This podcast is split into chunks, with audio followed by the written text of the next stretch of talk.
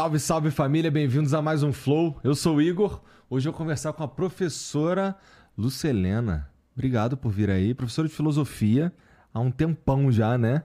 Só na Nova Acrópole tem quanto tempo? 34 anos. Eu vi que você tem mais de 800 palestras no YouTube. É, se você somar a nossa plataforma de streaming, que é o Acrópole Play, eu tenho mais de mil palestras. É no ar. bastante palestra. é, bastante. É bastante assunto. Pensou sobre bastante coisa, né? É, eu tenho. Eu tenho. Eu, eu gosto desse assunto, cara. Eu gosto de conversar com. Apesar de, de me sentir um pouco. é, Vamos lá, eu fico talvez um pouco nervoso de conversar com, com filósofos e com pessoas assim, porque é um assunto que eu curto e que eu queria de verdade. Sabe que eu, se eu fosse fazer uma faculdade de novo, eu, eu faria uma- eu estudaria filosofia. Uma parada que me interessa, assim, sobre esse lance de pensar a realidade, a vida, o que tá acontecendo. Eu tenho um pouco de inveja dos caras que entendem mais sobre a realidade do que eu. Quem sabe não uma faculdade, mas conhecer Nova Acrópole, fazer um curso. Lá tem um monte de curso, né? Isso. Fazer o nosso curso de filosofia, que é muito interessante. Pois é, gostei da ideia. Vou dar uma... Eu quero saber mais sobre Nova Acrópole. Mas deixa eu falar aqui primeiro do, de quem tá patrocinando a gente hoje. Começando pela Insider, que é quem faz essa camisa aqui que eu tô usando. Inclusive, Jean, já tô usando a. Essa aqui é GG, né? Eu tava usando a XGG, meu amigo. Então agora eu tô ficando fortinho, magrinho e vou caber nas camisas mais bonitinhas, assim, que modela o corpo.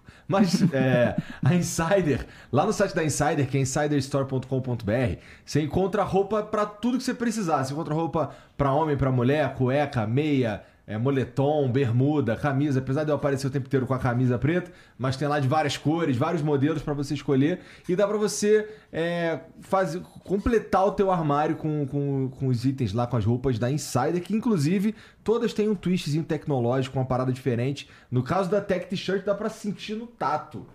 Quer ver? Ô, Lúcio, olha, esse aqui é teu presente, ó. Inclusive, toma aqui um, Ah. um presente que a Insider mandou pra você. Obrigada. Mas, ó, ó, ó? Só pega essa camisa aqui pra você sentir, ó. É. Completamente diferente dessa aqui, ó, que é de algodão. Com certeza. Então, ó, entra lá em insiderstore.com.br e você ainda pode usar o cupom FLOW12.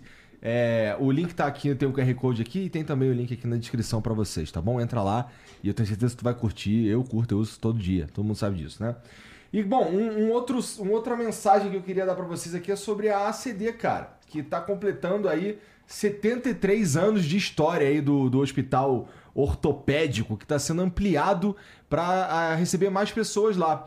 Então, se você ah, não conhece o trabalho do hospital ortopédico, eu conheço porque eu fui lá ver e, cara, acontecem coisas incríveis lá, desde a da fabricação de, de cadeiras de rodas é, personalizadas para as pessoas que se tratam lá. É, tem o lance da, da tratamento lá na piscina, acompanhamento psicológico, tem de todas as idades, inclusive. É, a gente encontrou bebê, a gente encontrou senhorzinho, a gente encontrou de tudo lá, não foi, Jean? O Jean, tu tava lá com a gente também? Não, tu não tava. Quem tava era a Yas, a Yas tava comigo. E, bom, se você não conhece o trabalho do Hospital Ortopédico da ACD, é, tem o link para você também, para você conhecer lá e saber um pouquinho mais sobre como funciona. E dá para dizer também que todo, todo mundo pode se tratar lá a partir do momento que precise dos serviços do, do Hospital Ortopédico, porque dá para você chegar lá pelo SUS, dá pra você chegar lá é, é, particular e também com, com plano de saúde. Então você meio que consegue se tratar lá, porque tem uma galera que acha, ah, como é que eu faço? Pra, pra, sei lá, minha. No meu caso, na minha casa, a minha sogra, por exemplo, fez um tratamento lá no hospital da ACD. Então, se você não conhece, vai lá conhecer. O trabalho dos caras é fenomenal e é realmente, às vezes, emocionante, né? Quando a gente vê o que tá acontecendo ali, tá bom? Então vai lá. Deixa eu ver o emblema aí, Janzão. Caraca, ela toda pensativa. Ela tem umas pedrinhas flutuantes em volta de você, cara. Pô, ficou bonito isso daí, cara. Gostei. É. Ó, você que tá assistindo, você também pode resgatar esse emblema, é totalmente de graça, tá bom? Tudo que você precisa fazer é entrar em nv99.com.br barra resgatar e usar o código Lúcia Helena Galvão, tá bom? Você tem 24 horas pra fazer isso, depois a gente para de emitir e só vai ter acesso quem resgatou nesse período. Se quiser mandar uma mensagem pra gente também, é nv99.com.br barra flow, o link tá fixado aí no chat da, da live, tá bom? Se você estiver no, no YouTube. Se, você não, se não é nv99.com.br barra flow, você pode mandar áudio, vídeo ou texto. Fica à vontade, beleza? Professora, a gente estava falando sobre a Nova Acrópole. E eu sei que a Nova Acrópole é uma organização mundial, né? Tá no mundo Sim. inteiro, parece que a sede é na Bélgica. Sim. Né? É, e mas a, o que é exatamente essa organização? Por que, que, por que, que ela existe? Qual que é a função dela? Ela existe em função de trazer uma tônica mais prática à filosofia. Hum. Se você observar a filosofia no período clássico, as obras que ficaram desse tempo, todos são livros ensinando a arte de viver.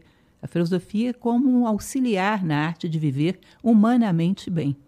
Depois nós tivemos um processo de intelectualização da filosofia. E essa filosofia como arte de viver ficou um pouco para trás na história. É como se gourmetizasse a filosofia. é, nós vivemos um momento de Idade Média onde a filosofia se afastou um pouco, ela teve que se fundir com a teologia, né? E depois, quando ela retorna, retorna já um pouco racionalista, uma busca de se distanciar em questões, em conceitos, em conceitualizações um pouco abstratas. E nós vivemos um momento onde as pessoas necessitam muito de respostas. Às vezes, nem sempre a religião lhe dá as respostas que elas querem, nem sempre confia muito na política, as pessoas estão um pouco perdidas. E às vezes vão procurar respostas em, sei lá, no Oriente, em qualquer lugar. A filosofia ela é muito útil para ajudar a trazer respostas à vida. A filosofia da maneira como se fez no período clássico. Por isso nós falamos de filosofia à maneira clássica. Tá? Ou seja, uma filosofia que se volta para pegar os conceitos que foram gerados por filósofos e ver como eu posso usá-los no meu dia a dia. Ou seja, a atividade fundamental de Nova Acrópole é esse curso prático de filosofia. Tá? É uma escola de filosofia. É uma escola de filosofia à maneira clássica. Entendi. Então, bom, essa maneira clássica que está falando, você citou que é meio que para ajudar a gente na arte de viver. Isso. Né? Porque, assim, é, se você me falar que a gente está perdido na arte, a gente não está sabendo direito lidar com a arte de viver, eu acho que eu concordo. Eu acho que a gente está vivendo um momento que. Uh, primeiro que a gente está. A gente estava comentando antes, a gente está com preguiça de pensar. Né? Nós, seres humanos, estamos com preguiça de pensar e meio que entregando, terceirizando o trabalho de pensar, né? E isso, na minha opinião, tem a ver com, com. Putz, a gente não esqueceu como é viver, a gente tá meio mecânico. Faz um tempo, inclusive, né? Talvez tenha sido acentuado aí com a chegada de internet, redes sociais e a maneira como a gente está lidando com a realidade. Mas era legal mesmo a gente aprender, ou na verdade se reconectar com lembrar que a gente precisa viver, né? Com certeza.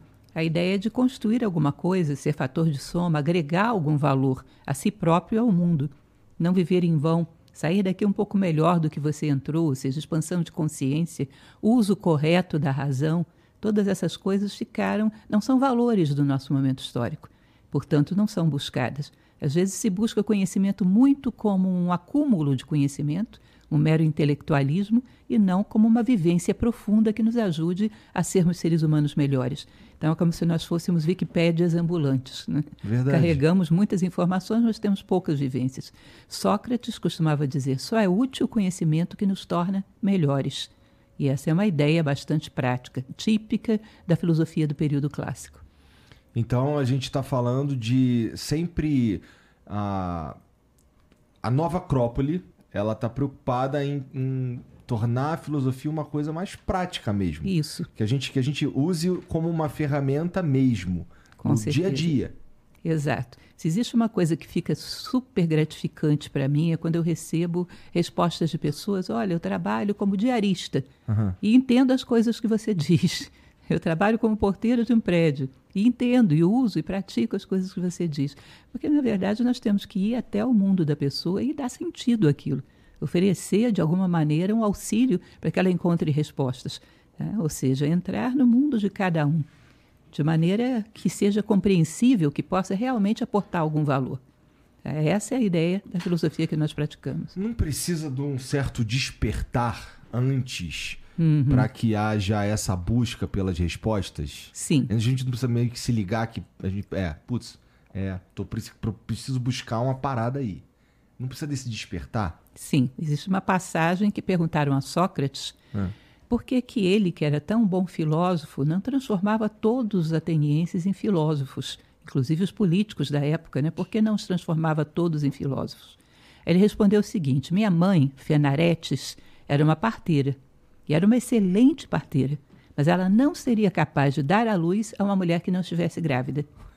Você entende? Ou seja, a pessoa está grávido de reflexões, grávido de questionar a vida. A filosofia é daquele empurrãozinho, faz o parto.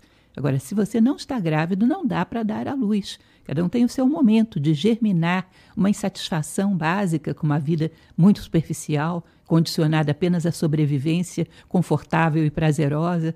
É um momento que você esgota isso como sentido de vida e necessita de respostas maiores.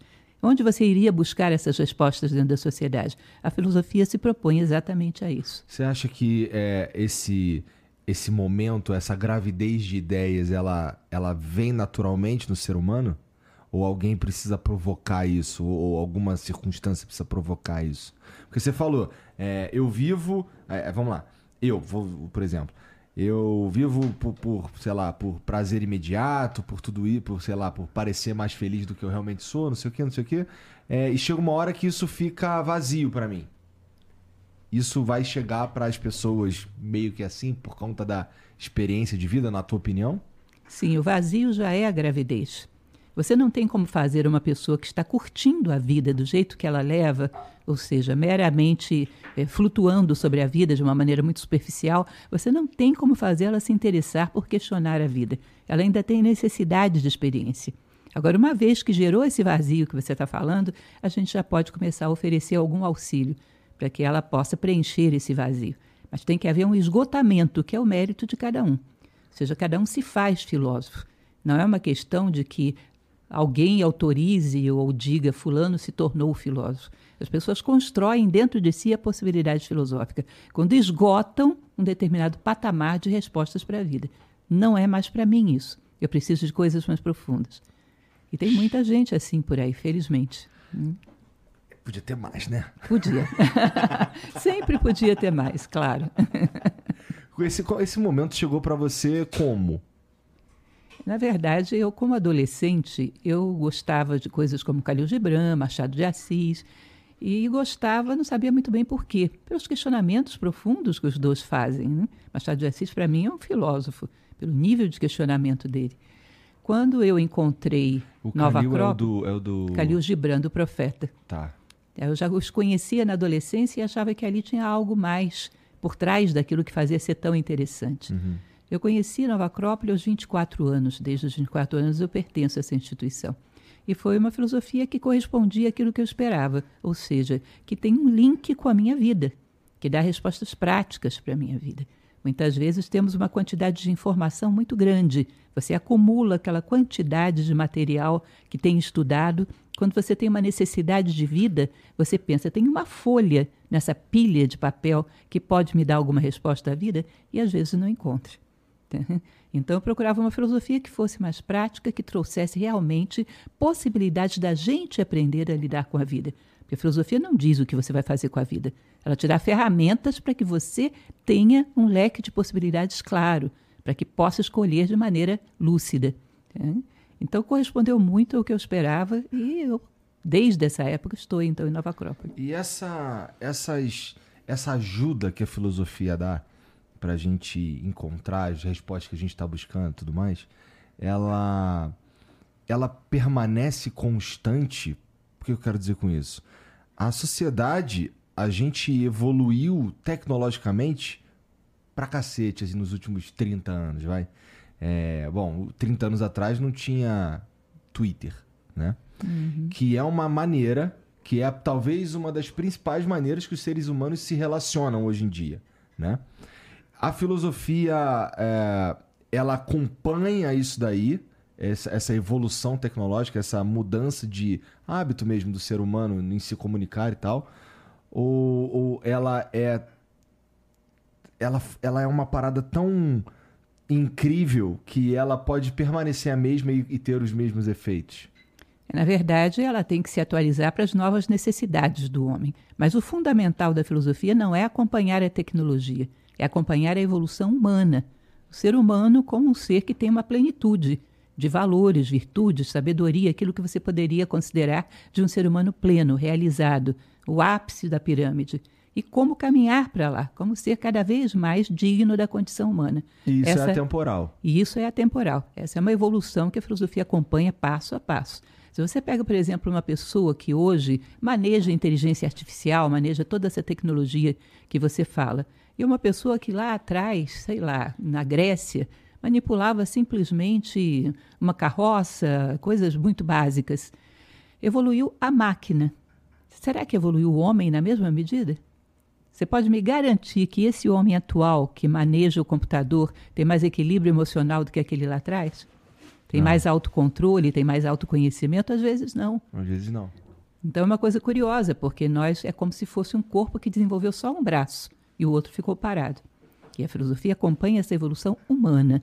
Aqui é o fundamental. Viemos aqui para isso. A natureza não precisa da gente para fazer outra coisa. Você parar para pensar, nós geramos máquinas super velozes. A natureza produziu um monte de planetas voando aí para tudo quanto é lado. Ela produziu a velocidade da luz.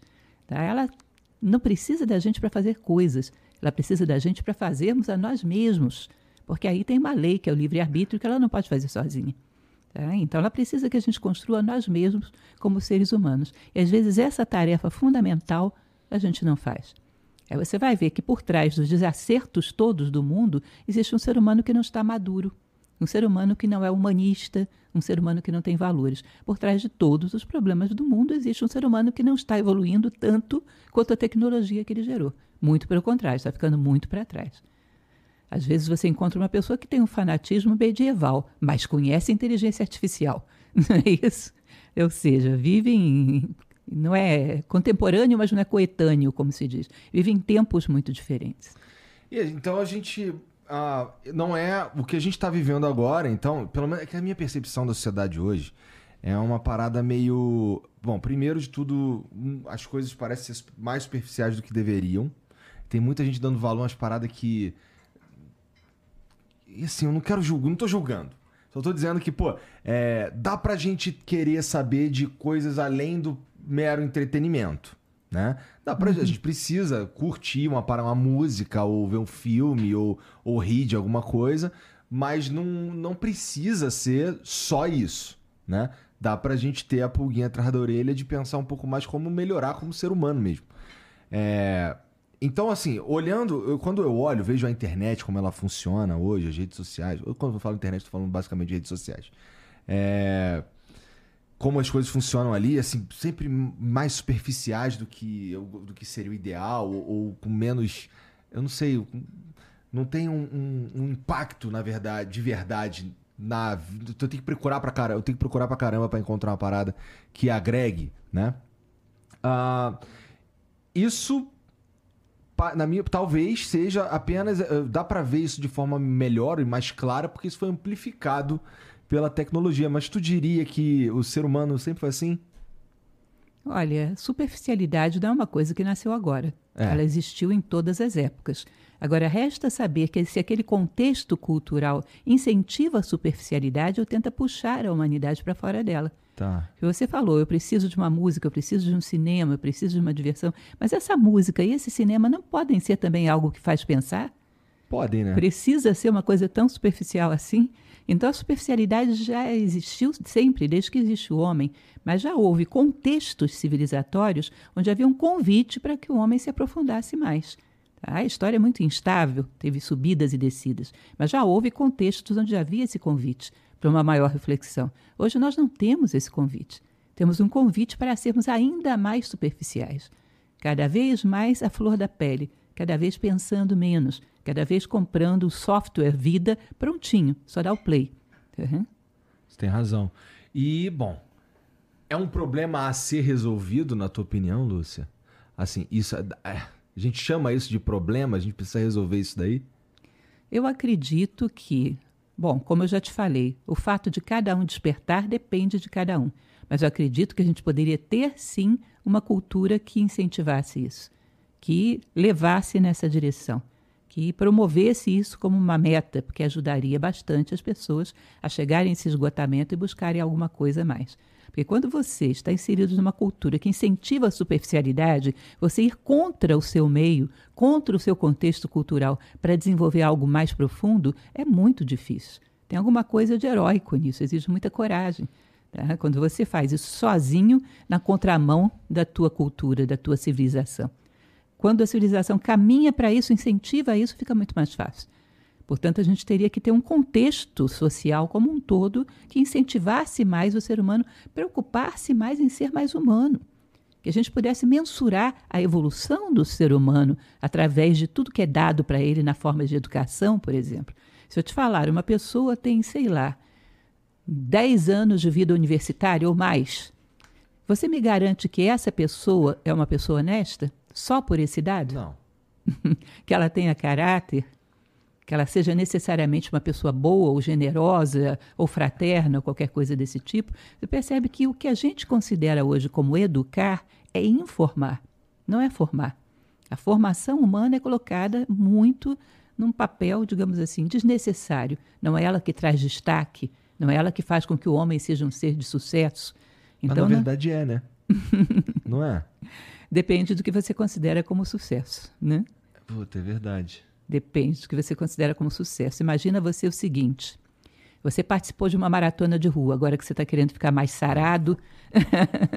você participou de uma maratona de rua. Eu ainda estou no antes, tá? Daqui a pouco eu chego no depois. Tá certo. Aí você chega para um amigo seu e diz: Olha, eu tirei em primeiro lugar em tal maratona de rua. Ele diz: Que maravilha, rapaz. Quantos concorrentes tinha? Tinha mil concorrentes. Quantos tiraram em primeiro lugar? Todos. Todo mundo chegou em primeiro lugar. Acabou a graça. Não é isso? Para você ser vitorioso, tem que ter 999 derrotados, morrendo de inveja de você. Isso é sucesso para a sociedade. A gente não sabe ganhar junto, a gente não sabe ganhar com, tem que ganhar sobre. Isso é sucesso, é o destaque-se.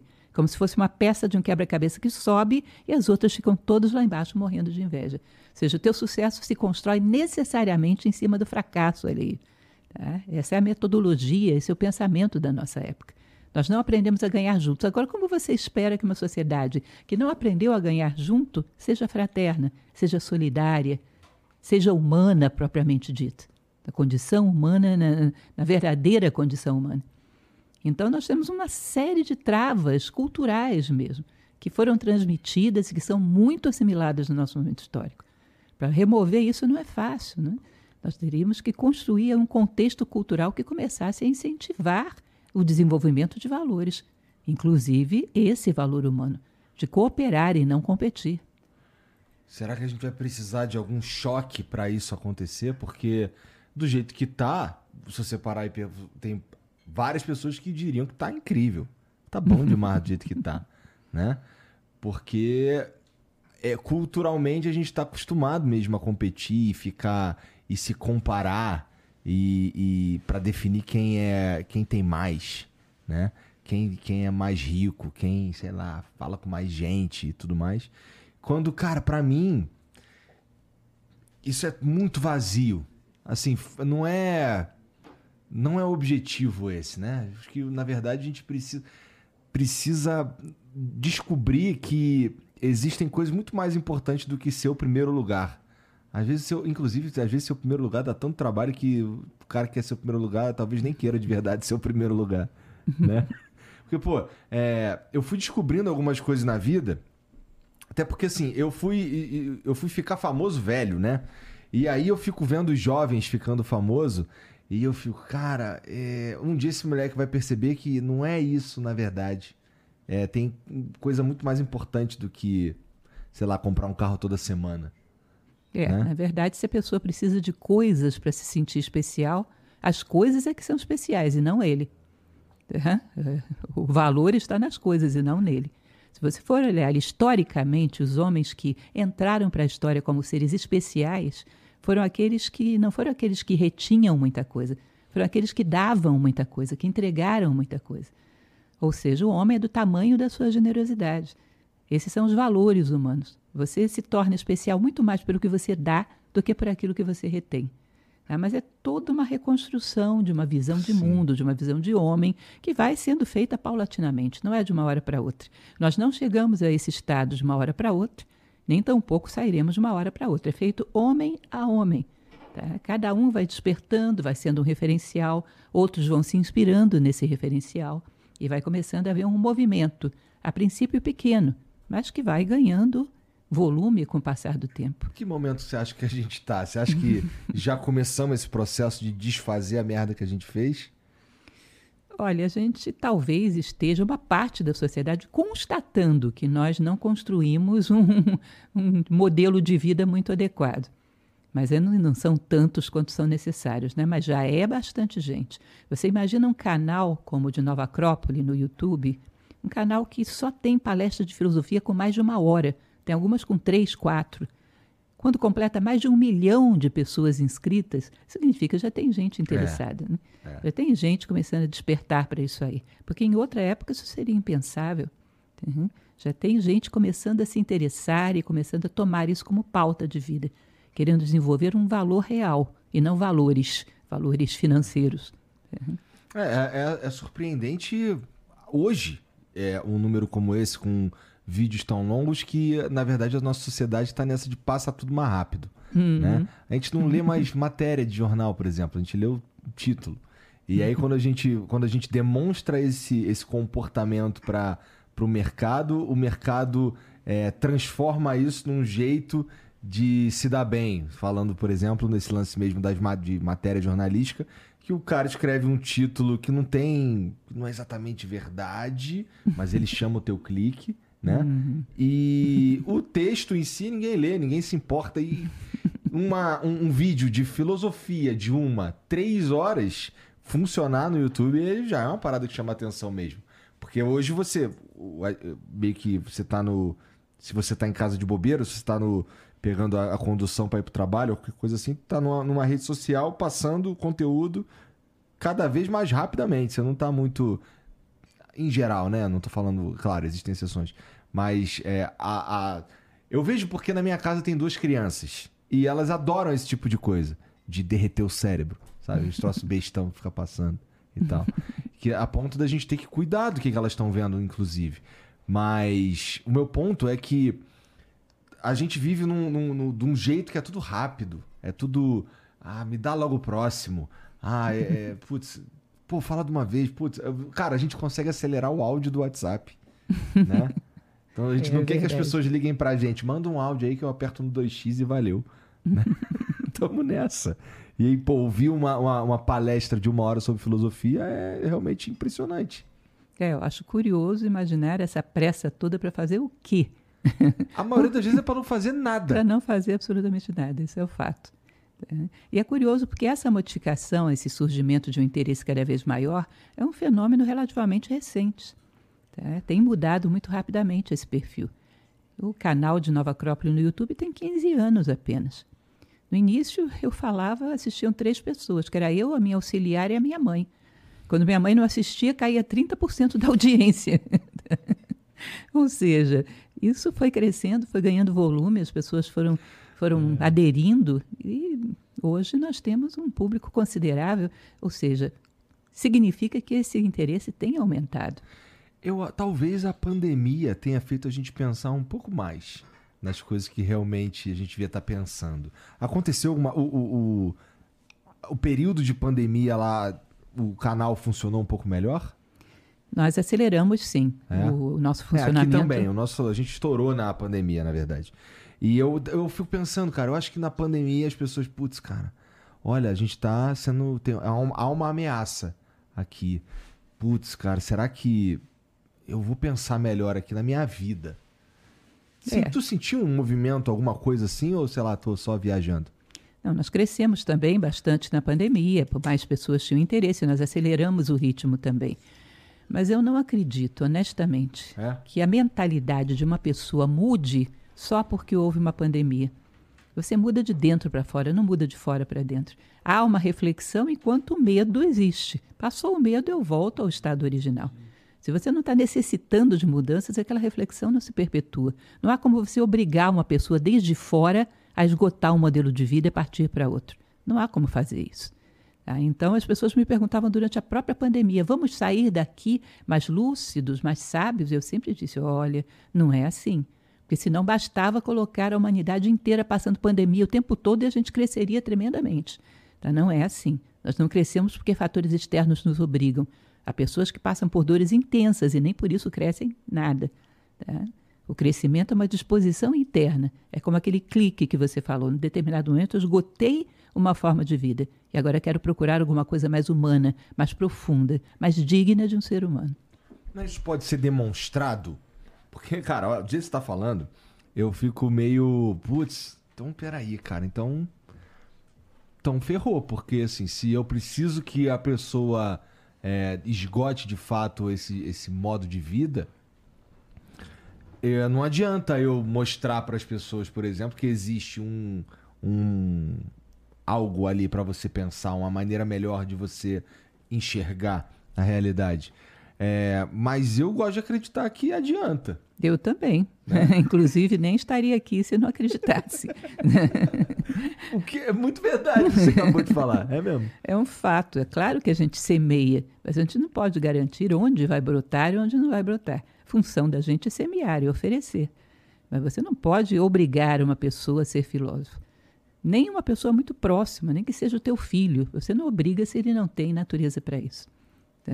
Por isso que eu digo que ninguém pode conceder a alguém a qualidade de filósofo. Ele conquista por si próprio. O que é um filósofo, então? O que é um filósofo? Bom, a etimologia fala de amor à sabedoria. Hum? Filósofo é uma pessoa que tem uma inquietude, que às vezes vem desde infância e adolescência, por entender o que ele está fazendo aqui, um sentido para a vida, qual o propósito dele estar aqui. Ele tem necessidade de fazer com que a vida dele some alguma coisa, não seja em vão. Ele tem necessidade de dar um propósito, um sentido, um direcionamento e sentir que o tempo está passando de uma maneira válida. Um filósofo sente necessidade de crescimento como ser humano. Ele se autoavalia, ele percebe que ele não está crescendo, se angustia com isso. Ele tem necessidade de aportar valor ao mundo. Ou seja, ele quer deixar o mundo um pouquinho melhor do que aquele que ele recebeu e a si próprio. Ele quer sair daqui um pouco melhor do que ele era quando chegou. Então, essa chamada do futuro, essa inquietude, essa necessidade, não só de fazer perguntas, mas na medida das suas possibilidades de encontrar pequenas respostas que vá nos aperfeiçoando como seres humanos, é típico do filósofo. O filósofo é um inquieto e não se contenta enquanto ele não consegue dar um passo adiante desse rumo à sua condição humana plena. A tua definição de filósofo, ela não necessariamente ah, diz que um, um filo, isso daí é uma profissão. O cara pode estar, tá, nesse momento, sei lá, dirigindo um carro e indo por esse caminho, né? Sim, disse que eh, Platão, inclusive, costumava fazer isso. Qualquer profissão que se falasse para ele, ele dizia que por que naquela profissão o cidadão seria mais realizado, mais feliz se ele fosse também um filósofo. Então imagina você ter uma ansiedade por verdade, por sabedoria, quando você é um pai. Não vai ser um ótimo pai? Você ter uma ansiedade por verdade, por sabedoria, se você é um profissional de qualquer área, não vai ser o melhor profissional?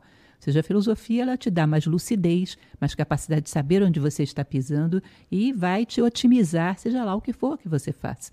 É uma questão de qualidade de vida que ela aporta cada vez que eu cresço nessa direção. Uma coisa que eu acho muito interessante é você perceber que nós vivemos de uma forma, não vamos generalizar, mas existe muito isso, que as pessoas não têm nem curiosidade de saber se existe verdade ou o que ela é.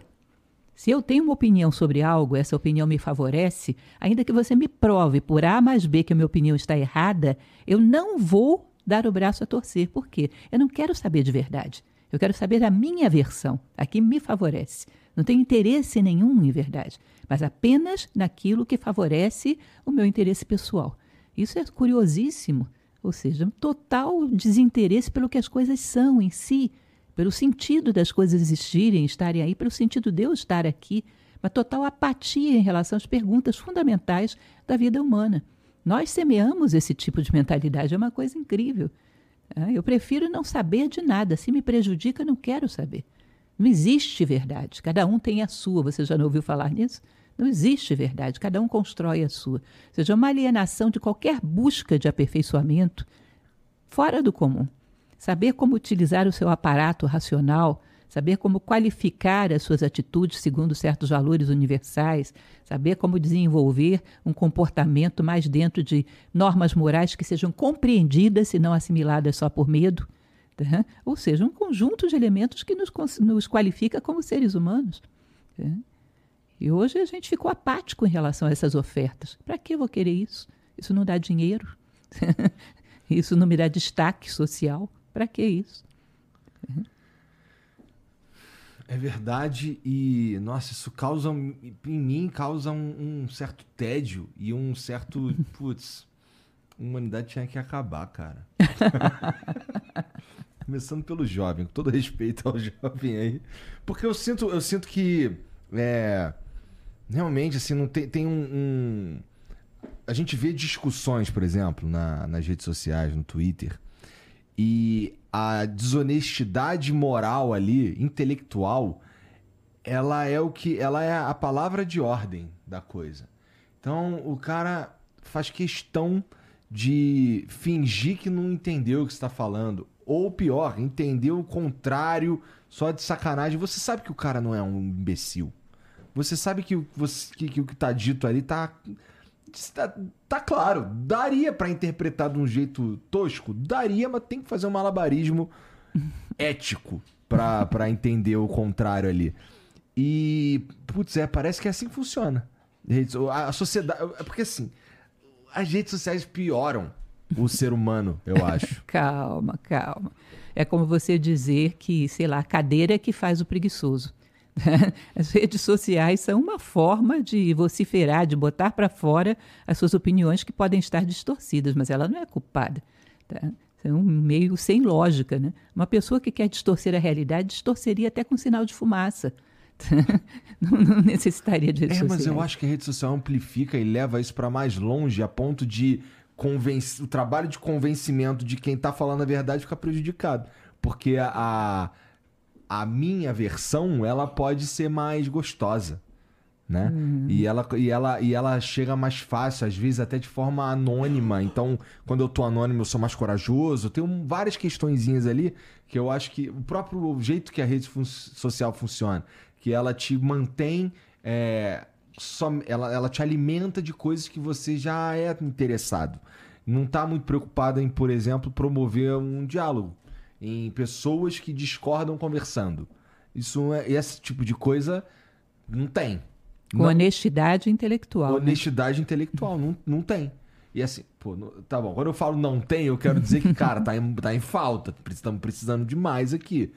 Mas, é, é, tanto que assim, eu nem falo nada no Twitter. Eu, eu leio e sigo as pessoas lá para. Porque, sei lá, saber o que, está acontecendo na nossa realidade. Aí eu leio muito mais do que eu, do que eu escrevo, porque quando eu escrevo, eu, eu, eu vou ter dor de cabeça. Se eu, especialmente se eu ficar prestando atenção no que as pessoas estão é, respondendo. Porque parece que é uma regra. Assim, eu vou. Eu vou, sei lá, ser um babaca. e vou ser desonesto intelectualmente e acabou.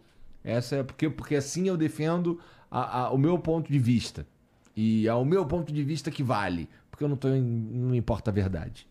É, mas você tem que considerar que as redes sociais são um megafone. Exatamente o que você falou, dá mais visibilidade. Como megafone, ela pode dar visibilidade a coisas boas ou coisas ruins. Se preponderam as coisas distorcidas, é porque preponderam as coisas distorcidas na humanidade. E não foi a rede social que fez isso. É importante que a gente não transfira para algo um problema que é nosso e sempre nos vitimizando, né? A tecnologia que está fazendo isso comigo. Não, fui eu que fiz a tecnologia. Eu me recordo que quando eu chamava um técnico para consertar o meu computador, ele costumava colocar no laudo assim, PO. E aí, que diabo é PO? aí um dia eu fui perguntar o que é PO? Problema do operador. O problema do seu computador está entre a mesa e a cadeira. Ou seja, é o problema do operador das redes sociais tá? que é a humanidade. Ela tirou esse megafone, ela vai falar mais baixinho, mas vai falar de quê? Das mesmas coisas. O que me deixa impressionada quando você fala de discussões sem honestidade intelectual, de pessoas que entram já para fazer comentários torpes, já com essa intenção, é que isso, num determinado momento, seria motivo de escândalo. E hoje não é mais. Isso já é esperado. Isso se banalizou. Ou seja, aquilo que seria um motivo das pessoas se escandalizarem, hoje está dentro de uma chamada normose. Né? Se normalizou, se banalizou. Ou seja, as pessoas já esperam que os outros mintam, que os outros inventem. Elas não estão interessadas em quem está dizendo a verdade. São interessados em quem torna a sua versão mais interessante e atraente. É aquilo que eu te falei, do distanciamento e da falta de interesse na verdade, como se ela nem sequer existisse. Quando a gente está falando de verdade, a gente está falando de uma, da, de uma verdade universal, estamos falando do, do, do quê? Exatamente, filosoficamente falando. Vai. Uma boa pergunta. Isso foi uma discussão filosófica longa ao longo da história, sobretudo na filosofia moderna. Se não existisse humanidade, as coisas existiriam? A Terra existiria, o Sol, os planetas? Ou é a nossa mente que cria tudo isso? Eu acredito, e muitos filósofos na história acreditam, acreditam que o ser humano não está com essa bola toda. Eu também acho que não. o ser humano não está com essa bola toda. As coisas existiriam independente dele existir ou não. Mas quando eu olho para essas coisas que eu estou te falando, para o mundo, para a natureza, para os planetas, para o Sol, eu vejo o mundo, a natureza, os planetas, o Sol, ou eu vejo uma projeção das minhas expectativas que eu joguei em cima dele. Ou seja, eu distorço as coisas, porque eu vejo só uma faceta das coisas, aquela que me beneficia. Uhum. Por isso que Platão falava que quando o homem sai da caverna, ele vê as coisas iluminadas pela luz do Sol ou seja, iluminadas pela ideia do bem, que é a luz do sol no mito platônico. Tá? Quando a gente olha para as coisas, é como se a gente olhasse com uma lanterninha de pouca potência, que só ilumina um pedacinho das coisas, aquilo que me interessa. E o resto fica na sombra. Se uma coisa não me interessa em nada, eu nem vejo. Fica totalmente na sombra. E a busca é ampliar essa, essa visão. Ampliar essa visão, cada vez mais tirar esse vício do personalismo, de julgar as coisas segundo elas sejam interessantes ou não para mim. Uhum. Tem uma frase de Nossa, Tolstói. É complicado, difícil. É, tem uma frase de Tolstói que ele diz: há quem passe por uma floresta e só veja lenha para sua fogueira. É mais ou menos assim. Então, o sonho humano é que a gente veja a vida como ela é, que não fique projetando os nossos interesses medíocres em cima de tudo. Lembra daquela música do Caetano Veloso? Narciso haja feio o que não é espelho? Exatamente isso. Que a gente pare de querer que as coisas sejam o nosso espelho, que tenha essa possibilidade de tirar esse jogo de interesses e de desejos um pouquinho e ver as coisas como são. Tenha esse interesse, pelo menos, queira ver as coisas como são. Esse é o primeiro passo né, para que se possa, algum dia, diminuir a nossa dose de desejos, diminuir a nossa projeção sobre as coisas. Você vai ver isso muito na filosofia oriental. Fala-se disso constantemente. A possibilidade de um dia o homem parar de se espelhar nas coisas e ver o que as coisas são, e inclusive ver o que ele mesmo é, tá? em profundidade. Você acha que nesse, nesse, nesse caminho, nessa busca, é, coisas como. coisas que a gente inventou, como. Putz, não estou dizendo que. Mas vamos lá. É, coisas que a gente inventou, como a religião atrapalham essa busca, atrapalham esse caminho, porque é, a religião, ela pode. Eu já vi muita gente é, que teve uma boa experiência com a religião, de modo a, a transformar aquela vida para melhor mesmo, muitas vezes. É, mas também já vi é, a religião ser um escudo para eu ser ainda mais desonesto intelectualmente, ou ainda mais, sei lá, um líder de uma seita, às vezes, sabe? Interesse próprio, ganho próprio. É um, é, é, é, existe a religião, ela casa com essa busca, na tua opinião? É importante que a gente perceba, voltamos um pouco àquela questão das redes sociais. Uma travessa, um pirex de macarrão, ele é uma coisa negativa? Ele é uma coisa destrutiva? Claro que não. Serve para a gente servir o nosso macarrão domingueiro, não é isso? Agora, um psicopata, um louco, pode quebrar esse pirex e cortar alguém, produzir uma ferida, produzir talvez até morte, tá? dependendo da intensidade dessa ferida. Ou seja, a gente não pode julgar o que as coisas são pelo que os homens fizeram com elas. Porque o ser humano tem uma criatividade para distorcer as coisas fora do comum. Não tem nada que a gente ainda não destruiu, né? nada que a gente já não tenha usado para fins escusos. Isso. Isso é complicado. Mas a religião, como qualquer outra face da pirâmide civilizatória, ela é altamente necessária. Tá? Diz-se que existe uma pirâmide civilizatória, que é a ciência, a política, as artes e a religião. A sociedade necessita das quatro para se estruturar. Agora, você tem que saber que nem sempre aquilo que tem o rótulo religião O que existe dentro do pacote é realmente religião. Assim como nem tudo que tem o rótulo política, o que existe lá dentro é legítima política. E assim por diante. Tá? E aí tem que haver um discernimento. E aí entra a filosofia, que nos ajuda a tocar em todas essas quatro faces, distinguindo, perdão, distinguindo aquilo que é realmente religião, aquilo que é realmente ciência, aquilo que é realmente arte, aquilo que é realmente política. Ela vai te ajudar a desenvolver um discernimento, uma capacidade, uma lucidez que te permita escolher dentre. É a etimologia da palavra inteligência, né? Interelegere, escolher dentre as coisas que não são aquilo que é. Tá? Porque sempre haverá essa dualidade no mundo manifestado. Nem tudo que leva um rótulo corresponde ao rótulo. Tá? E a gente vai ter que fazer escolhas. Para isso tem que ter discernimento, tem que ter inteligência, tem que ter capacidade de seleção. A filosofia ajuda a desenvolver essas ferramentas.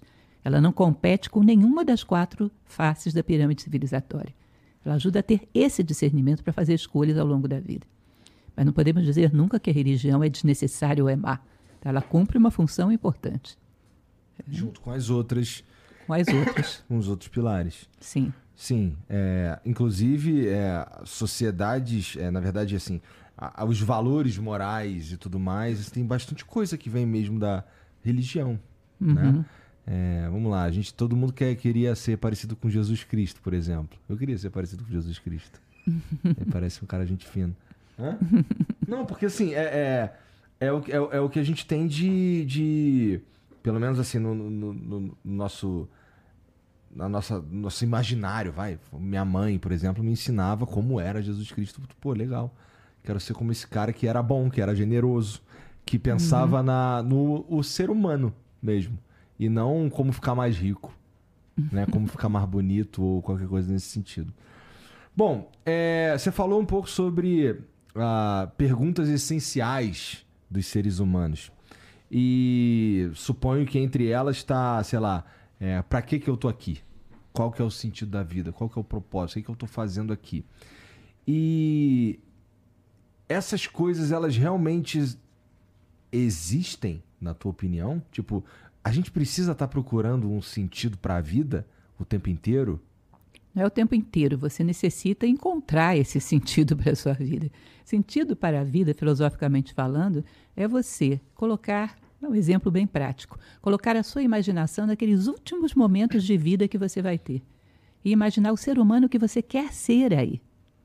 E trabalhar para que toda a tua vida some nessa direção.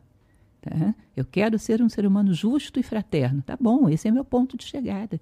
Que todas as minhas decisões caminhem nessa direção. Tá? Isso, Isso é um ideal. muito legal, na verdade. É um ideal. Gostei dessa ideia. Um ideal que está sempre no campo do ser.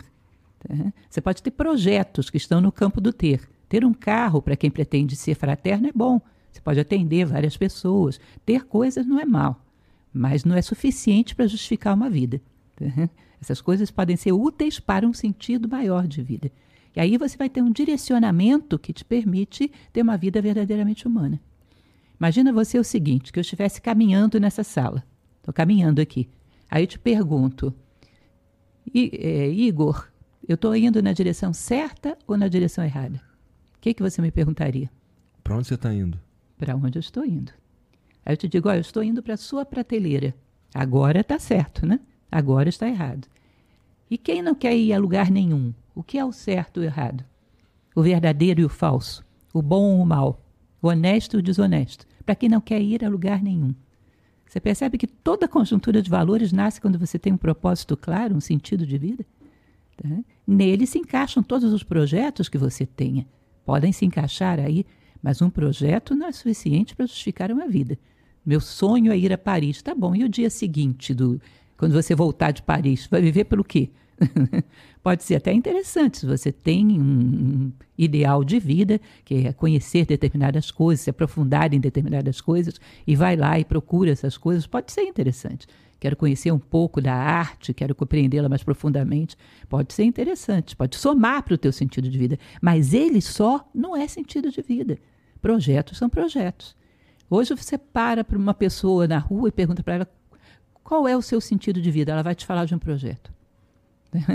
Ah, eu quero ter uma casa, um carro, quero viajar pelo mundo. Ela vai te falar de um projeto. E quando ela atingir isso, o que, que vem depois? vai ter que inventar outra coisa. Aí vai chegar um determinado momento que fica entediado, porque vai chegar à conclusão que já inventou de tudo e não se satisfez. Não encontrou uma resposta essencial para a vida. Ou vai acontecer algo parecido com o que aconteceu comigo, que foi e e agora, para que que eu existo? Putz, é, ih, rapaz, não era, ih, não era ganhar dinheiro o jogo, né? O jogo era outro. Não era, sei lá, ter as paradas. Não era ter um carro o jogo. Era outra parada. E aí eu precisei, eu passei por uma fase assim meio ah, depressiva até, para entender tudo isso que você tá falando aí. Sabe que assim, na verdade, o jogo é sobre ser, uhum. né? Ter é faz parte e ninguém tá falando demonizando o ter, mas é que você só. Não sei, você. Eu, pelo menos, foi o que eu encontrei para mim. Que assim, uh, eu, eu, eu, eu quero ser uma parada. E não, sei lá, ter um carro por mês, uma coisa assim. Esse propósito que você tá falando. Não estamos falando de um propósito divino, estamos falando de um. Valor humano. De um ser humano que parou e pensou e estipulou para si próprio um propósito. Isso. Que não tem contraindicações. Digamos que eu coloque como propósito de vida justiça e fraternidade. No meio do caminho, eu descobri que poderia ser também, sei lá, a bondade, a generosidade.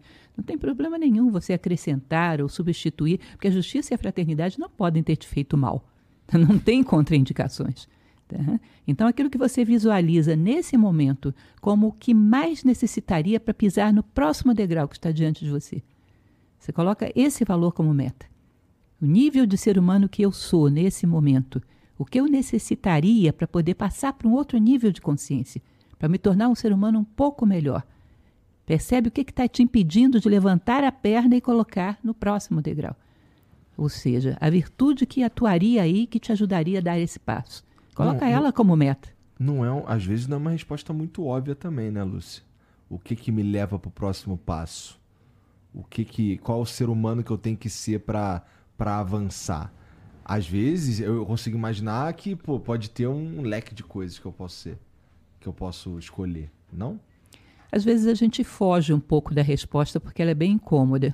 Tá. Né? Ela é bem incômoda. Porque se eu perguntar qual é a virtude que te falta mais na tua vida como um todo, pode ser complicada. Mas para pisar no próximo degrau, em geral, a gente tem uma certa ideia. Ah, eu quero ser uma pessoa bem-sucedida, não levanto da cama pela manhã de jeito nenhum. Você sabe que você está lutando contra a preguiça. Não, o que eu necessito é, sei lá, desenvolver a virtude da reflexão. Tá bom, ela é boa. Mas o que você está precisando vencer agora é a preguiça, meu caro. É o que está te freando nesse momento, em geral, a gente sabe. Em geral, sabe. Faz sentido. É. E me pegou essa daí, tá? Você atirou no escuro e me acertou.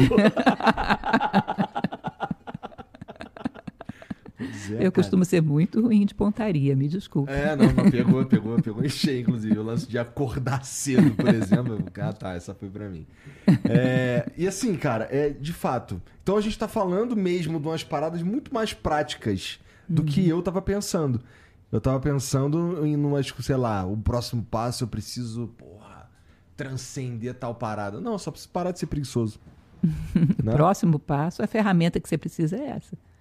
Uhum e vencendo as coisas que te travam. E aí você sobe um degrau de consciência, vê as coisas de maneira mais ampla, mais clara, aproxima um pouquinho dessa visão verdadeira que estamos buscando.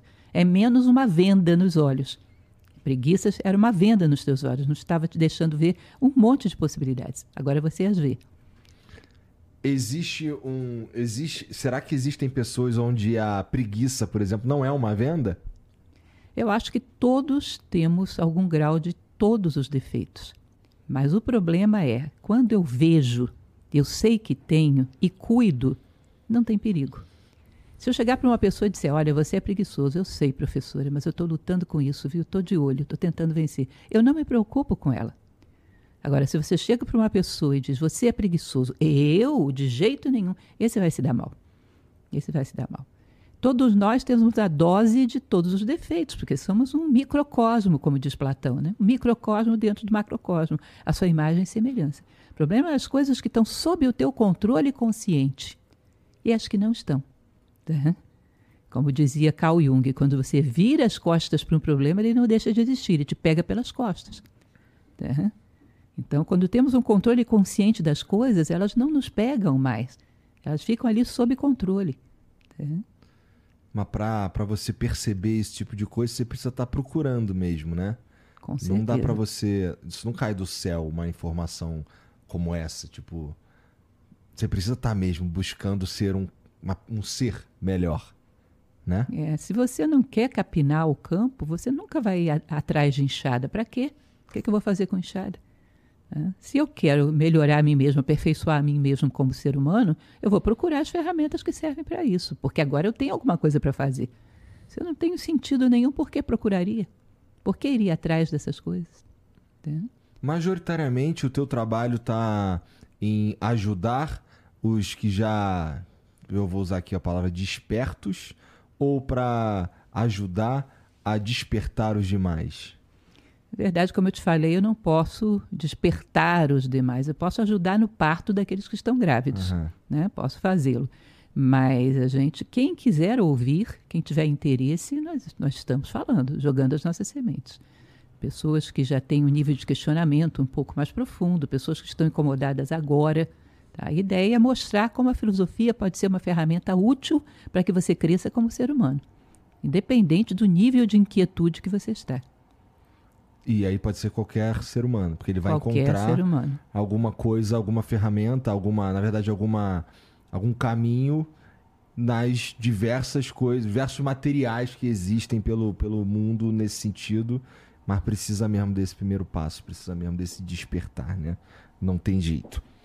E pô, é, olhando para olhando para o jeito que a gente tá, que a gente vive hoje, que que você existe algum mal que você ou alguma alguma maneira no teu, na, tua, na tua opinião equivocada que a gente está levando à vida? Olha, disse que o maior defeito do ser humano, a tradição tibetana fala sobre isso, ah. eles chamam de heresia da separatividade, que traduzindo para um bom português seria o egoísmo o elemento que está por trás de todos os problemas do mundo. Eu te desafio você encontrar um problema econômico, social, político, de qualquer ordem, pessoal, que por trás não tem escondido o egoísmo. É o egoísmo humano que sempre vai gerar todas as consequências desastrosas que vivemos. E nós vivemos uma sociedade que estimula tremendamente o egoísmo. Por trás de todos os defeitos está a heresia da separatividade. Isso já dizia a voz do silêncio, o bar do Todol, por trás sempre há o egoísmo. E nós não temos uma consciência muito clara de quão egoístas somos.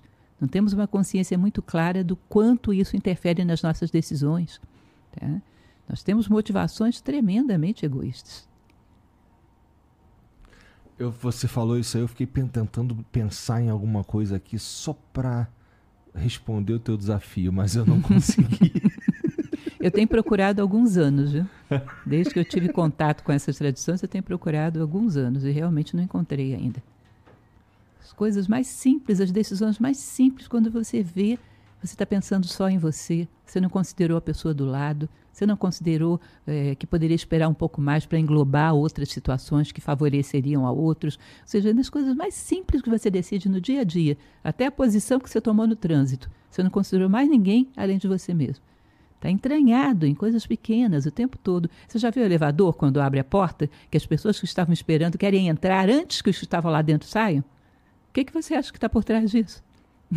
egoísmo. Egoísmo. Eu quero resolver o meu problema primeiro do que você resolver o seu. Avião, aquela coisa engraçada que todo mundo levanta e uns querem passar por cima dos outros na hora de descer do avião. As coisas simples, você encontra egoísmo entranhado em tudo. Entendeu? Como é que foi a tua construção como filósofa? Que você falou aí, desde que eu tive contato com essas tradições é, tibetanas, alguma coisa assim, né? Uhum. A tua construção, como é, que ela, como é que ela aconteceu? Como é que foi o teu caminho para se tornar quem você é hoje? Eu não sei se eu estou entendendo bem o que você está perguntando, mas Em Nova Acrópole, a gente estuda a filosofia ocidental em toda a sua estrutura, em toda a sua tradição, mas também considera que a busca da verdade em povos do Oriente também é uma forma de filosofia. As seis darshanas indianas, a busca da sabedoria no Egito, porque filosofia é amor à sabedoria. Filos, sofos, filos, sofia. Então você acha que os egípcios amavam o quê? É. Os hindus amavam o quê? Então a gente sempre se interessa pelas respostas que esses povos deram a esses enigmas. Como é que esses caras pensaram esse problema? Vou lá ver como é que esses caras pensaram esse problema. E, em geral, todos pensaram. Os problemas fundamentais da existência humana, todos pensaram. Todos têm um ponto de vista. Que a gente pode aprender. Nós achamos que o passado não tem nada a nos oferecer porque nós temos internet, temos aviões a jato. Já te falei, evoluiu a máquina, não necessariamente o homem. Hoje, então, dá para dizer que, bom, todo dia é o melhor dia para estudar filosofia, para se inteirar, para se interessar pelo assunto, porque todo dia alguém pensou em alguma coisa e eu posso analisar o jeito que aquele cara pensou aquele problema X. Pô, e a gente já teve, já tem humanidade há um tempão pensando esse tipo de coisa. Isso significa então que todo dia é o melhor dia para a gente começar. Todo dia, o dia em que você despertou para uma inquietude, seja, o dia que você se descobriu grávido, é o melhor dia para começar. Não importa que idade você tenha, não importa as condições com que você viva, o dia que a inquietude nasceu é o melhor dia para começar. Tá? Antes que ela nasça, não tem jeito. Esse livro aí é sobre o quê? Esse livro é um livro de poemas filosóficos que eu trouxe para te dar de presente. Ah, obrigado. eu sempre gostei muito de escrever poesia e faço poesias inspiradas na filosofia. Mas esse daqui é talvez o último livro que você escreveu. Não, não é. O último são comentários sobre o Tao Te King. Quem é Tao Te, Tao Te King? Tao Te King é a obra mestra do taoísmo, supostamente escrita por Lao Tse. Tá. É um livro de aforismos muito curtos e, em geral, as pessoas têm uma certa dificuldade de entendê-los. Cada capítulo é uma frase, duas, às vezes um pouco mais, mas são capítulos muito curtos. E aí eu fiz uma série de comentários sobre cada aforismo do Tao Te King. Tá. E, e, isso daí também tem a ver com a maneira de. um jeito de enxergar a vida. Com certeza. Você vai tirar de dentro do Tao Te King sugestões maravilhosas sobre como se posicionar diante da vida. Poema. Eu não sei se você gosta de poesia, hoje nem todo mundo gosta. Não, né? eu acho interessante é, você, é, você escrever poema, não porque. Ah, é porque assim, eu esperaria uma parada mais. Ah, um texto filosófico longo sobre justamente um pensamentos sobre ou análise sobre o Tao Te King. Um, o que, por, que, por que poema? Mais fácil de conectar com as pessoas? Não, eu escrevo em prosa também, tenho um livro de crônicas também. Mas eu sempre gostei de poesia, gostava de poesia e quando eu encontrei assunto para colocar dentro da poesia, foi perfeito. Porque é muito complicado você ter uma embalagem vazia, né? Falar de nada. Falar de nada não é meio que uma máxima hoje em dia? É, com certeza. Não é muito comunicação, é geração de ruído. Ao final, ninguém sai melhor por causa daquela conversa. Ninguém cresce por causa da conversa. Não acontece tese, antítese e síntese, né? que é o princípio da dialética. Ninguém sai acrescido por aquela conversa. E por que será? Porque a gente não está muito interessado como ser humano em, em nisso mesmo? E, e, mas meio que sempre foi assim também? Eu já te falei, nós tivemos problemas, os mesmos que temos hoje ao longo da história, em todos os é, tempos. Assim. Tá? E sempre houve uma minoria que gostava assim de uma conversa um pouco mais profunda, um pouco mais instrutiva. Tá? Hoje temos isso também. Quando você não desperta para um sentido mais humano, maior para a vida, a vida é sobreviver de maneira prazerosa. Então, tudo é utilizado para gerar algum tipo de prazer. Então, jogar conversa fora com amigos pode ser até divertido. Mas só fazer isso com seus amigos, não tem nenhum outro tipo de assunto, é um, muito redutivo. Não, não, né? Que isso, cara? o cara mandou um salve, salve família do nada ali. pois é, eu também. É, eu gosto de. eu, eu, eu acho que o Flow, esse programa aqui, uh, tem uma parada que, que eu gosto de acreditar sobre ele. Que é as pessoas elas ouvem o que a gente está falando e elas pegam o que a gente produziu na mesa, pegam a conversa que a gente teve aqui na mesa e aplicam essa, essa isso que, pô, eu me recuso a chamar de, de o melhor jeito de pensar ou a verdade, qualquer coisa assim, porque, né? Sou um ser humano.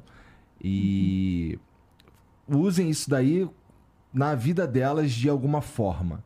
Ou para comparar com o que elas já pensam, ou para adicionar um ponto de vista novo, é, mas sempre para fazer as pessoas pensarem. Porque eu sinto que, que, como a gente conversou lá no começo, as pessoas estão com preguiça de pensar.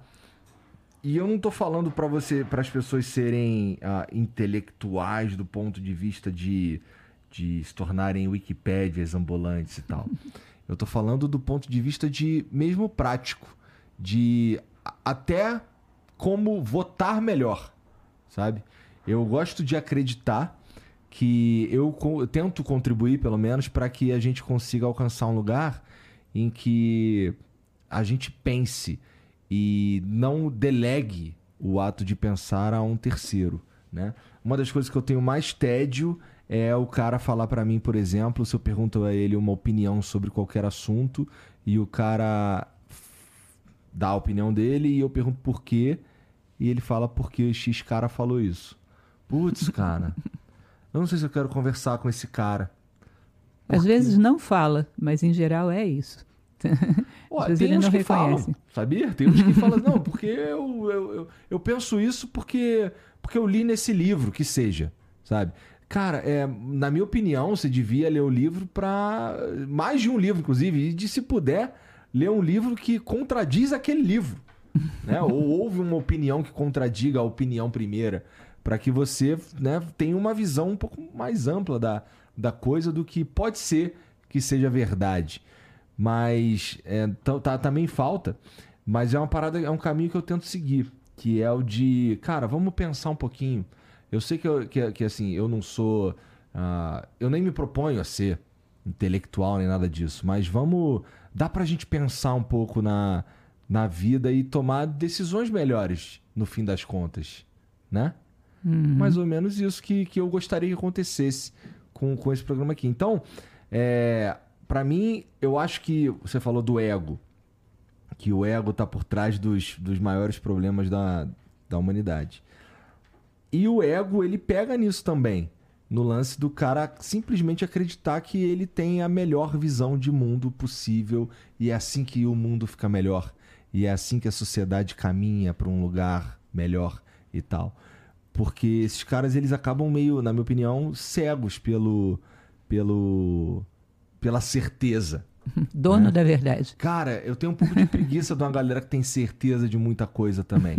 Porque como é que você tem certeza? Especialmente se você tem 25 anos. Como é que você tem certeza de qual que é, sei lá, o melhor modelo político? A maior parte dos pensamentos das pessoas, em muitos casos, não são dela e ela não sabe sequer reconhecer isso. Deixa eu te contar uma historinha você tem paciência para ouvir? Porra, eu adoraria ouvir a tua história, Lúcia. Existe um princípio dentro do Caibalion, ah. tem origem egípcia essa tradição, um princípio que é chamado do gênero mental. O que, que é o gênero mental? Uhum. Diz que em todas as coisas, em todos os comportamentos, sentimentos, tudo, o ser humano é feito de gêneros, uma combinação de opostos. E que a gente teria dois gêneros também no nosso pensamento, na forma de pensar. Tem o gênero masculino no pensamento, todos têm. Homens e mulheres, todos têm os dois gêneros. Tem o gênero masculino, que é aquele que joga semente, insemina a ideia. E tem a mente feminina, que é aquela que recebe essa ideia, nutre, desenvolve e depois gera alguma obra, dá à luz, né? gera algum resultado prático daquilo. O ideal seria que ambas as coisas acontecessem dentro de nós. Eu refleti, eu cheguei a uma ideia e eu inseminei a minha mente com essa ideia. E eu desenvolvo essa ideia e agora é uma obra minha. Né? A maior parte das vezes, o que, que acontece? A nossa mente é inseminada pela mente masculina de outras pessoas. É como se eu chegasse para você e dissesse: Olha, eu acho que ele não gosta muito de você.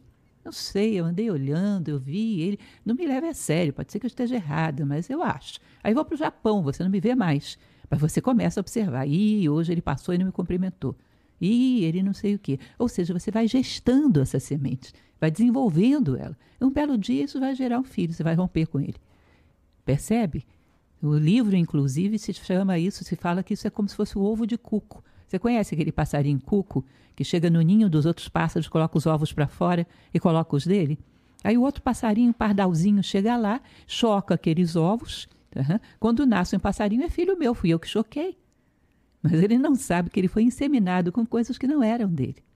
Uhum. Ele não sabe localizar qual foi a ideia que gerou aquele raciocínio.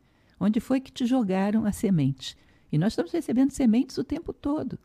Tempo todo você passa pelo trânsito, é um outdoor, é uma letra de uma música, o tempo todo jogando sementes.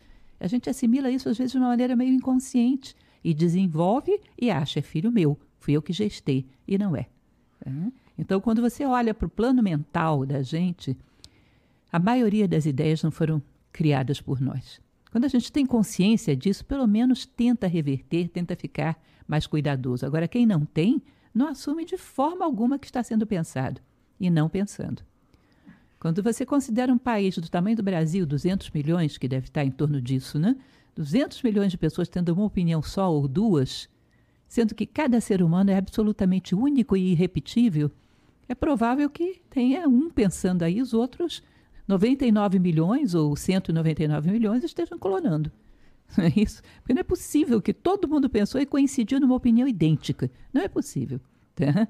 Como dizia o imperador Marco Aurélio, cada ser humano que morre é um prejuízo para mim, porque é um universo ímpar e irrepetível com o qual eu deixei de travar contato. Cada um de nós é ímpar e irrepetível. Se estivéssemos realmente refletindo, pensando por nós mesmos, teríamos ideias originais que somariam com as outras, mas ideias originais próprias. Todo mundo pensando igualzinho, provavelmente ninguém está pensando. É, esse lance da, da, gente receber esses, esses, essas ideias o tempo inteiro, é, não acho que seja necessariamente ruim. É um problema quando a gente fecha os olhos e, e passa a acreditar que só existem aquelas ideias e que eu não sou nem capaz de gerar uma ideia nova a partir, às vezes, de algo que, que me foi dado. Eu gosto da ideia da comparação mesmo. Eu gosto da ideia de, cara, vamos ouvir isso daqui, vamos ouvir aquilo ali, vamos ouvir esse outro aqui, vamos ouvir esse aqui. E tá, tendo tudo isso daqui de informação ou de visão de mundo, agora eu aplico a minha vivência e eu formo a minha opinião sobre o assunto X, seja ele qual for. Com certeza, você faz isso se você recebeu essa semente conscientemente. Verdade. Se não recebeu, você vai desenvolver essa ideia, seja ela boa ou má. Você não vai ter esse, esse direito de escolha. Tá? Se você não recebe essa semente conscientemente, você vai desenvolvê-la, seja ela o que for, e vai se identificar com ela. Tá? Que você fala é perfeito. Todas as ideias que vêm eu recebo, analiso, submeto ao meu critério, submeto aos meus valores e vejo se bate ou não. Isso é consciência. Onde a consciência está presente, está seguro. Mas a maior parte das vezes esse tipo de indução é inconsciente. Eu estou trabalhando sobre uma ideia, fui eu que gerei. Às vezes a gente não se pergunta, vai lá atrás ver se foi você que gerou. E às vezes, é, eu imagino ser difícil encontrar, na verdade, difícil identificar se foi você que gerou. Porque às vezes está muito entranhado, é meio que pode se tornar parte de quem você é mesmo, né? Ou de como você se apresenta para o mundo. Já vi acontecendo, inclusive, pô, na internet é, é até um pouco comum isso, é, do cara que ele se identificou tanto com uma ideia que talvez um, dois, cinco anos depois ele nem pense mais daquele jeito, mas ele tá tão identificado com aquilo que agora ele tá fadado a ser algo que não é ele, para poder manter uma certa relevância ou para poder manter uma uma certa, sei lá, até um ganho financeiro mesmo. E o, o contrário também é verdade. Eu também percebo que tem uma galera que muda hum, demais e de acordo com a onda, uhum. sabe? Então, hoje é, sei lá, é bonito eu falar bem desse assunto. Mas aí, aí, depois de amanhã, que agora o bonito é falar de um outro assunto ou ser de uma outra maneira, acontece esse movimento assim meio porque sim, sabe? Cara, é, isso tem uma acontece com uma frequência que é até meio eu sempre sinto tédio quando eu vejo isso. Eu fico, ah, de novo, já vi isso aí dez vezes. Você anda bem entediado ultimamente. Eu ando, cara. Pior que eu ando mesmo. Assim, quando eu falo para você que o humanidade tinha que acabar, às vezes eu sinto isso de verdade. É meio merda, mas eu sinto isso de verdade. Porque, cara, eu não sei como é que a gente melhora como ser humano mesmo. E tal, e assim. E eu paro para pensar que, cara, será que o que eu tô pensando que é uma humanidade melhor, de fato é uma humanidade melhor? Porque, pessoalmente, eu não tenho certeza de muita coisa. Então eu também posso estar enganado, né? Vai ver que, vai ver que tem um, um outro jeito de, de, de levar a vida ou de enxergar a realidade que nem passou pela minha cabeça. Então, pô, aí eu, aí eu começo a ver. Mas assim, eu, eu, pelo, eu, pelo que eu vivi, eu vendo coisas assim acontecendo, eu fico, putz, cara, mas que chato, que entediante. Ai, eu não quero, não quero, sei lá, se eu puder não ter contato com esse tipo de coisa, eu prefiro. O que para mim é meio ruim, porque eu eu acho que eu cresço como ser humano a partir do momento que eu me exponho a mais ideias, né? Tem a capacidade de discernir, selecionar, escolher o bom grão, como se diz, né? Agora, crescer como ser humano, você vai ter que usar um pouco do princípio bíblico. Pelas vossas obras vos conhecerei. Dá uma olhada no seu dia e vê se você foi agregando valor pelos lugares onde você esteve ou se foi deixando terra arrasada. Dá uma olhada pelos lugares onde você está vivendo, por onde está transitando. A tua passagem gera o quê? É, se, nós, se nós nos conhecemos pelos nossos atos, vamos nos conhecer pelo quê? Dá uma olhada pelo impacto que você tem tido no mundo. Ou não é nenhum, ou é desastroso. Tá? Significa que por aí eu não estou crescendo. Mas voltando um pouco atrás, naquele argumento que a gente estava falando, a questão da ideia original, ser consciente ou não, uhum. O grande problema é que nós não estamos muito acostumados a gerar ideias originais. Isso exige que você pense a vida, que você reflita, que você chegue a conclusões próprias, que você tenha o hábito da reflexão. A partir das experiências de vida que eu tenho, qual é a conclusão que eu chego? Tá? Isso aqui, isso aqui, isso aqui. A partir de tudo que eu tenho visto e vivido, qual é a conclusão que eu chego? A gente não tem esse hábito. Então fica muito vulnerável para o ovo de cuco. Tá? Nós não temos sequer confiança nas nossas experiências de vida. Você percebe, por exemplo, pegando o seu argumento uhum. também, isso é um argumento que hoje existe muito na mídia, inclusive. Hum. A humanidade não presta para nada. Hum. Não presta para coisa nenhuma. É toda corrompida, é toda isso, toda aquilo. Eu já parei para pensar, ao longo dos meus 59 anos de vida, as pessoas que eu conheci. A maioria delas eram pessoas corruptas, degeneradas moralmente, pessoas tão más assim.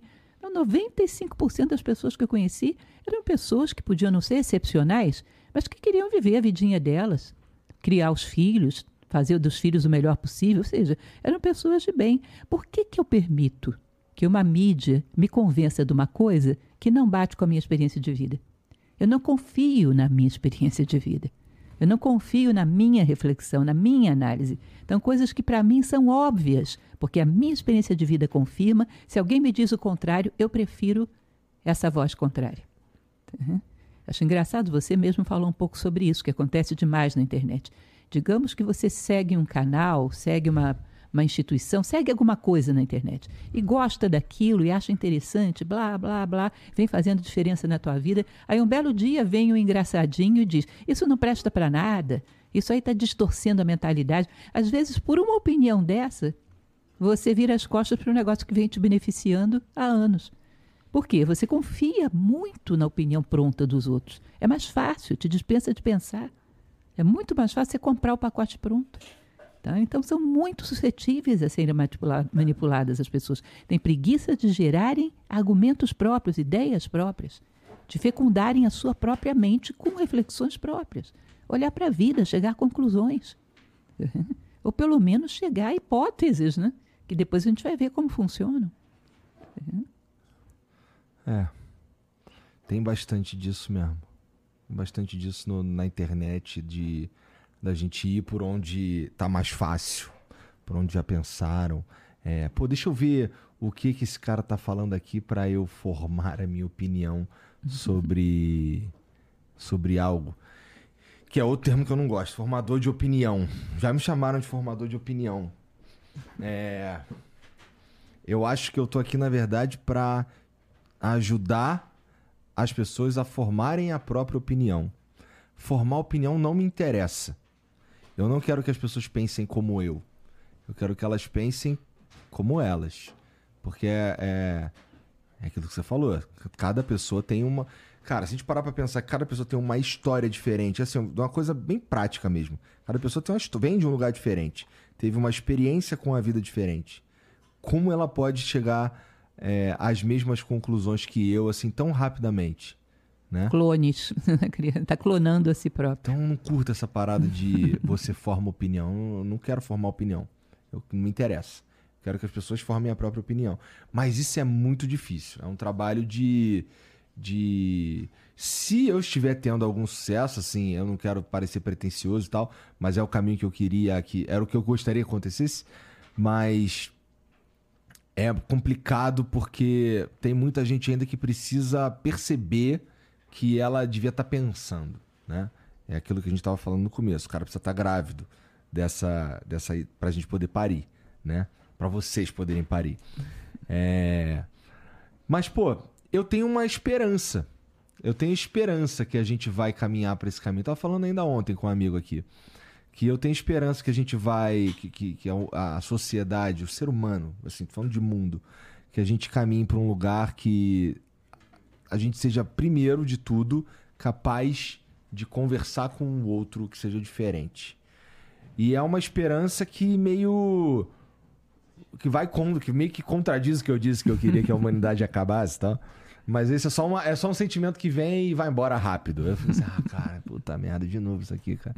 Mas eu tenho essa esperança que a, que a gente vai evoluir. Eu tenho a sensação que é como se a gente tivesse uh, com febre, sabe? Meio. Vai melhorar. Nós estamos no processo de melhorar, sabe? Sair uhum. um pouco de, de, dessa, dessa superficialidade e pensar um pouco mais no na vida. Né? Eu também tenho muita fé na humanidade. Se não tivesse, não faria o que eu faço, evidentemente. Né? Mas o que eu não gosto é quando a gente se torna um, um pouco. cria uma ilusão de que esse processo vai ser muito rápido. Não vai. Há etapas. Eu costumo dizer, inclusive, que provavelmente eu não vou estar nem vivo. É, há etapas, não há como pular etapas. Nós criamos um sistema que ele é muito fechado em si mesmo. É muito difícil você ir contra esse sistema de pensamento, de comportamento. Isso tudo vai ter que ser dominado pelo tempo, vai ter que ruir. Algumas pessoas vão ter que começar a tomar a dianteira de pensar diferente, construir as suas vidas de forma diferente. Isso leva um ciclo, isso leva tempo. Não é um tipo de otimismo meio iludido, né? É. meio utópico, considerar que a próxima geração já vai estar diferente. Não é assim tão rápido. Né? Essas coisas criam raízes muito profundas dentro do ser humano. É um conjunto de hábitos, de costumes, de tendências, de julgamentos da vida, que isso tudo vai ter que ser corroído, né? vai ter que ser derrubado. Essa casa vai ter que cair para que se construa outra. Existe algum, na tua opinião, existiria alguma, alguma circunstância que aceleraria isso? Eu sei que você falou nas etapas e tudo mais, mas, por exemplo, se a gente for uh, olhando como as gerações vêm se comportando, é, eu vejo pelas minhas filhas que estão mais nessa parada de. Pô, outro dia eu fui ver, ela tinha criado um perfil numa rede social que para ela era importante que as pessoas a seguissem, sendo que o conteúdo que ela estava colocando ali era, na verdade, como se fosse um, um fã-clube de uma artista que ela gosta. Ela postava lá as fotos da, da, da menina, umas, uns trechos de música, não sei o quê, mas ela se sentia é, vitoriosa porque tinha uma galera seguindo. Eu consigo entender que é uma criança e eu consigo entender esses objetivos de criança e tal, mas isso, isso se transporta também para uma galera que tá, que tá num, deveria estar tá num outro lugar de, pelo menos do jeito que eu enxergo a vida, procurando ser cada vez mais autêntico cada vez ser mais eles mesmos, né? E não se esconder atrás de uma parada para só porque dá número, né? Uhum. Então, olhando para isso assim, cara, é, eu sinto que é, a gente tá ainda caminhando para um, para ainda não chegamos no limite. Sim. Ainda não descemos até É. o fundo do poço para começar a subir. É isso, sinto isso. Acho que a gente, eu acho que a gente tá lá doente e tal, mas ainda não chegou no auge. É, Sabe? aquele momento de jogar a toalha e dizer, chega, não vai dar mais. E começa uma reconstrução, uma Será que existe um- algum choque que, que acelere pelo menos essa parte de chegar logo no fundo do poço e ver o que acontece? Eu achava que a pandemia poderia ter ajudado nesse sentido. Como eu te falei, não acredito que circunstâncias É. forcem as pessoas a evoluírem. Não acredito nisso. Acho que elas têm que fazer o seu caminho mesmo. Uma coisa que ajuda é dar exemplo. Quando alguém se comporta de uma forma diferenciada, em primeiro lugar, ele é rejeitado, tem uma certa estranheza. Mas daqui a pouco começam a acompanhar sua trajetória, elogiá-lo e admirá-lo. Porque você prova que é possível viver de uma maneira diferente. Cada jovem que chega no mundo, ele abre o seu menu de, de opções, tem lá a sua opção. Viver de uma maneira diferente em função de valores, querer agregar valor ao mundo. Ou seja, você abriu uma nova possibilidade dentro de um panorama de vida. Quanto mais pessoas se comprometerem a serem mais humanas por elas e por quem vem atrás, maiores chances de a gente começar a mudar esse painel. Tá? Você vai ver que historicamente nada acontece. Uma multidão da noite para o dia fez algo. Foi um na frente, daqui a pouco foi outro, daqui a pouco tinha um grupinho, aí o resto vem vindo atrás. tá? É sempre assim. tá? Então, quem dispara na frente faz não só por si, faz por quem vem atrás, para ser um referencial. A melhor coisa que a gente pode fazer pelo mundo é mudar nós mesmos. Fundamental. A primeira coisa para provar que é possível. E provar Putz, que é vale a pena. E provar que vale a pena. É verdade. É, eu, ia, eu ia te perguntar é, quais são as principais questões que estão que per- que estão passando pela, pela cabeça do, do, do, do- do filósofo, talvez, assim, usando até você como exemplo. Mas você já me disse que é eu preciso melhorar eu mesmo, né? Com certeza. Pois é, e melhorar a gente mesmo é, é trabalhoso. Eu tô tentando melhorar eu mesmo também em vários aspectos, né? Eu ainda tô precisando vencer o lance de acordar cedo. né? Ainda sou um cara que acorda muito tarde. Mas, por exemplo, é, perceber que existem falhas é o primeiro ponto. Foi aí daí que eu parti. Eu percebi, por exemplo, que se eu não me tornasse fisicamente mais ativo, eu ia ver menos. Porque o médico me falou isso, né? E da mesma, da mesma forma que eu percebi isso da, do- da atividade física do meu corpo, eu também percebi isso há um tempo atrás sobre o meu jeito de pensar, o meu jeito de olhar a vida. Mais ou menos na época que eu. É aquela que eu te falei, que, putz, cara, beleza, agora eu tenho. Agora eu tenho dinheiro pra fazer as paradas que eu quero. Putz, mas não era o dinheiro, né? Era outra coisa. E aí comecei ali a pensar um pouco mais nas coisas e como me tornar uma pessoa melhor aqui. E, pô, de fato, é muito difícil, cara, você você chegar nessa conclusão. Eu acho que é difícil chegar nessa conclusão. Pode ser difícil, mas disso se trata, né? A gente veio aqui para isso. é essa conclusão que a gente está precisando encontrar. Bom, tudo na vida tem o seu grau de dificuldade. Ganhar dinheiro também não é tão fácil assim. Não, não é. Nós penamos bastante para chegar aí. É. Ganhar popularidade também não é tão fácil assim. Ué, construir a si próprio como ser humano também não é tão fácil assim, mas é uma meta bem mais legítima do que as outras, porque traz uma satisfação muito maior. E é o que a gente veio fazer aqui. É o que a natureza espera de nós como seres humanos. tá? É como se a natureza precisasse de uma árvore. A árvore diz presente e faz o que lhe corresponde. Faz fotossíntese, realiza as trocas gasosas com o meio. Ela precisa de um animal, o animal diz presente, exerce um instinto de sobrevivência, de perpetuação da espécie. Ela precisa de homens, ou seja, que busquem valores, virtudes, sabedoria. Quem diz presente? É. É um silêncio aterrador. ou seja, fazer aquilo que a natureza espera de nós como seres humanos. E, e- e é a busca e é chegar nesse é o caminho para chegar nesse ponto o que o que devia mover o ser humano. Então, Com certeza. E, e não necessariamente. Você acha que a, a gente chega nesse ponto? Eu acho que não é importante essa pergunta. Se a gente chega nesse ponto. Eu acho que o caminho é mais importante.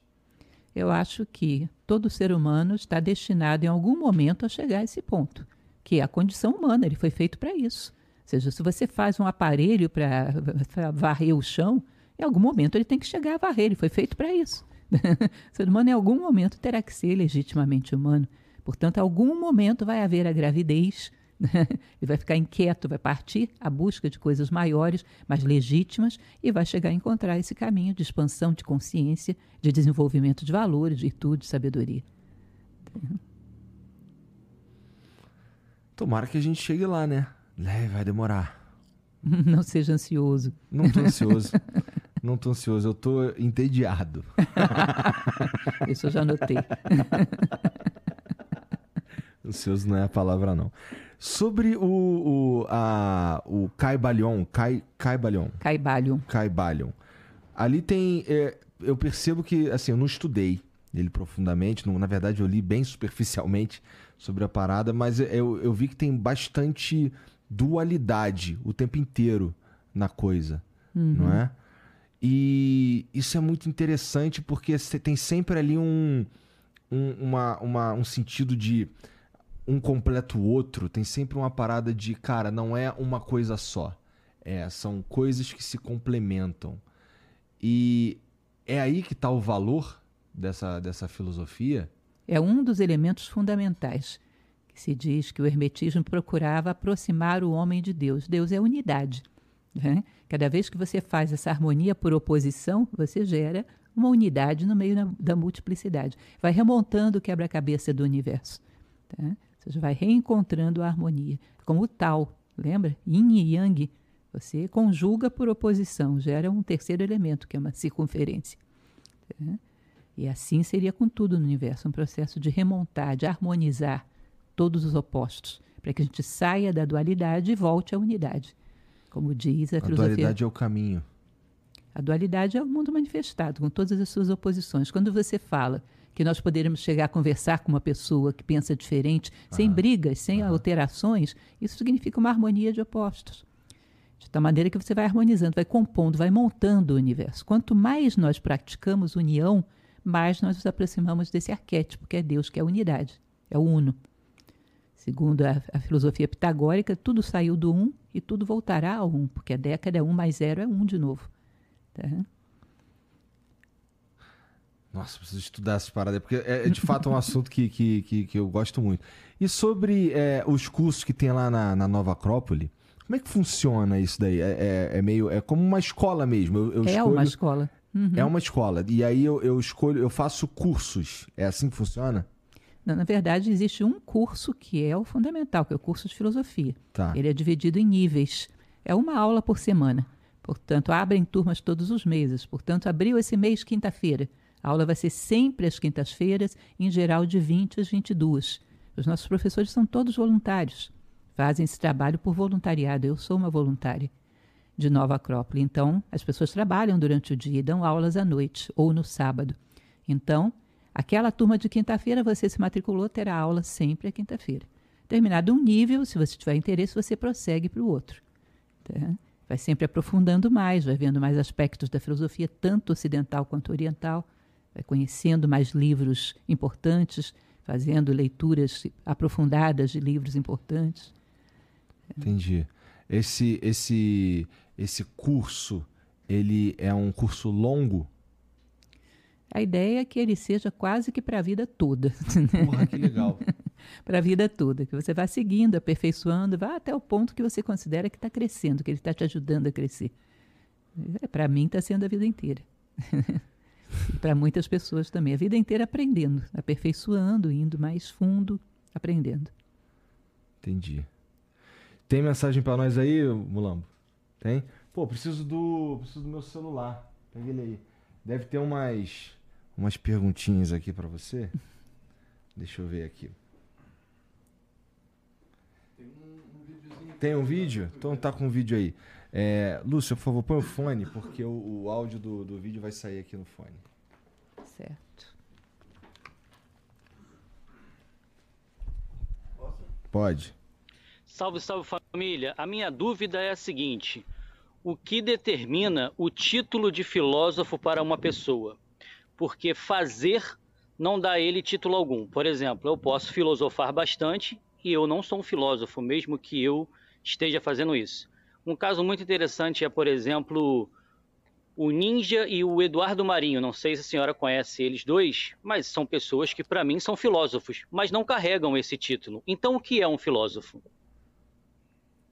É, eu voltaria à questão que nós falamos da frase bíblica: pelas vossas obras os conhecerei. Então, filósofo não é necessariamente a pessoa que possui um título de filósofo, é aquele que tem a inquietude de encontrar respostas para as questões fundamentais da vida e que direciona a sua vida para essa busca. E assim vai qualificando a sua vida a partir desse encontro de respostas mais fundamentadas. Claro que nunca terá resposta definitiva, sempre terá algo um pouco melhor do que ele tinha antes, porque o filósofo não é dono da verdade, senão ele seria um sófos e não filósofos, né? Seria um sábio e não um buscador da sabedoria. Mas ele está sempre caminhando para ter uma visão um pouco mais madura, um pouco mais ampla da vida. A sua inquietude é perpétua. Ele está atrás do mistério, que é o sentido da existência, o sentido de estarmos nesse mundo, o que se espera de nós como seres humanos, aonde queremos chegar com tudo isso. O Leonardo Nóbrega mandou aqui, ó. Professora, antes de tudo, gratidão. Seus ensinamentos e leituras mudaram a minha vida. A senhora é um ser iluminado e representa uma organização de altíssimo nível moral. Gostaria de lhe perguntar qual o melhor livro para começarmos no caminho das virtudes e sabedoria. É muito difícil elencar o melhor livro. Né? Nós costumamos estudar obras como, por exemplo, Uma República de Platão, uhum. é um uhum. livro importantíssimo. Você vai um pouco para a tradição oriental, estudar livros sagrados como o Dhammapada, o Bhagavad Gita, o Tao Te Tá? Voltando ao Ocidente, conhecer um pouco de Aristóteles, enfim, algumas bibliografias que vão te colocando dentro de uma mentalidade de busca da sabedoria, de busca da verdade. Vão te ensinando como refletir, te dando ferramentas para que você faça suas próprias reflexões. Você possa se colocar diante de uma reflexão de um filósofo e dizer: não concordo, porque eu penso dessa, dessa, dessa, dessa maneira. Tá? Construir a sua capacidade de refletir sobre a vida. É, mas não é um livro só, é difícil um livro que sintetize tudo isso. É difícil. Ó, a minha esposa perguntou aqui, ó, ela mandou aqui para mim. Pergunta ela sobre as religiões como guias para a evolução. A gente falou um pouco sobre religião, só que eu falei de um jeito meio a religião atrapalha. Então agora ela está falando de um outro jeito, como guias para para evolução. Existe, pode servir como ferramenta também, não é? Com certeza, e serve. Né? A religião serve para um desenvolvimento moral fundamental. Sede perfeitos como vosso Pai no céu é perfeito. Né? Para uma elevação de consciência, para um desenvolvimento moral que é extremamente necessário. Tá? Assim como serve a ciência, como serve a política, como serve a arte. Todos são fundamentais para o desenvolvimento de um cidadão pleno. Um é um conjunto, humano. né? Sim. Tá? Um conjunto. Dá para dá para um cidadão, dá para a gente se tornar, dá para gente ah, chegar nesse ponto faltando um pedacinho, por exemplo, faltando a religião, na tua opinião? É muito difícil. Essa sociedade ah, capenga, né? Porque aí tem uma virtude específica que é desenvolvida por esse caminho, a virtude da compaixão, a virtude do amor ao próximo, é desenvolvida por esse caminho. Tá? Você tem um caminho da arte que vai desenvolver virtudes estéticas, de visão da harmonia, de visão da beleza. Você tem o caminho da política que vai te ensinar o caminho da convivência, da harmonia dos diferentes. Você tem o caminho da ciência que vai te ensinar a buscar compreender como funcionam as coisas, como funciona o universo manifestado. Você precisa de todas essas coisas, o caminho da investigação, o caminho da compaixão. Você precisa de todos esses caminhos, da estética, tudo isso, para construir a si próprio como cidadão. Essas ferramentas são todas necessárias. Se uma civilização de falta uma, sempre vai ter um pouco, vai ficar um pouco capenga. Mas e, e se a gente uh, colocar uma lupa nessa, nessa civilização e pegar o indivíduo? O indivíduo ainda assim é, precisa da religião. Olha, porque eu acho que dá pra gente desenvolver compaixão, amor ao próximo e tudo mais, sem necessariamente ser um cara religioso. Pode ser que você tenha chegado a um momento em que você não necessita mais da reunião, perdão, da religião. Da religião. faz uma reflexão própria, busca o aperfeiçoamento moral sem ela, mas muita gente sem ela não chegaria a uma base moral fundamental. Tá. Né? Eu imagino pessoas, eu concordo. É, pessoas que eu conseguisse tirar de uma situação moral difícil através de filosofia. Né? Precisa da religiosidade, precisa do caminho da fé, precisa do caminho da espiritualidade, fundamentalmente. Né? Aliás, espiritualidade todas as linhas desenvolvem, né? todas as quatro facetas da pirâmide. O Gabriel B. Reis, ah, na sua visão, em um tempo de sentimentos e relacionamentos tão líquidos, correntes como a filosofia aristotélica ainda possuem a capacidade de influenciar novos pensamentos e correntes, pensamentos e correntes, como fez a, com a escolástica no passado, a obra metafísica ainda é relevante atualmente? Eu considero que sobre nós incidem todos os pensamentos da história. Né? Tem ali um Kant dizendo que a mente cria a realidade, tem ali um Hobbes dizendo que o Estado é um Leviatã, tem todas essas correntes pendem sobre nós. Mas a gente teria que saber investigar, refletir e assimilar aquilo que é necessário para o nosso crescimento. E não simplesmente dizer, eu sou adepto da filosofia tal. Por quê? Na tua vida, o que ela modifica? No que ela te transforma num cidadão melhor? Porque senão você está acumulando informação.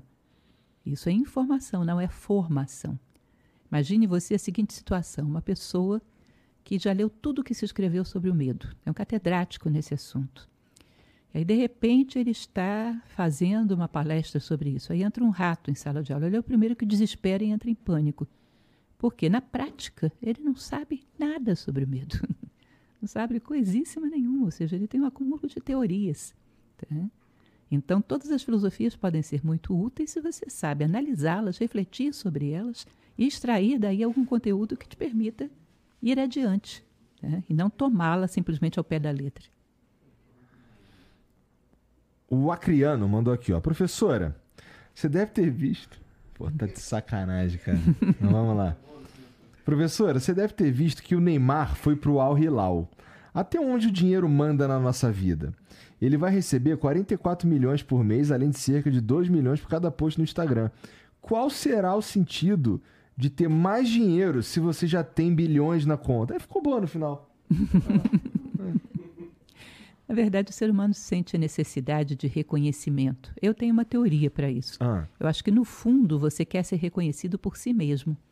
Você quer ter vida interior, você quer, diante da sua consciência, dizer: Eu tenho algum valor. E você projeta, como não sabe disso, projeta fora. E essa necessidade de reconhecimento ele vai buscar através das coisas que a sociedade oferece. Você já parou para perguntar se todas as pessoas que passam por você te ultrapassam no trânsito voando estão com pressa realmente para alguma coisa? Ou elas querem simplesmente ter o prazer de se sentir melhores do que você naquele momento? Pessoalmente, o que eu penso é o seguinte: é. Não vou atrapalhar esse cara que quer passar voado aqui, porque eu não sei o que está acontecendo na vida dele. Geralmente uhum. é isso que passa pela minha cabeça. Sim, eu também penso isso, mas em geral não está acontecendo nada. Você sente quando uma pessoa, por exemplo, você a ultrapassa, ela olha para você ofendida por ter sido ultrapassada? Ou seja, ter mais dinheiro, ter mais velocidade, ter mais projeção, é a única coisa que se conhece. Eu não estou feliz com esse tanto, deve ser porque não é o suficiente. Vou buscar mais. Se essa pessoa tiver uma outra alternativa que não é para fora, é para dentro, ela talvez vá nessa direção. Num determinado momento, ela vai ter que descobrir essa alternativa. Tá? Mas enquanto só vê as coisas do lado de fora, vai querer muito do mesmo e nunca estará satisfeita. Que coisa.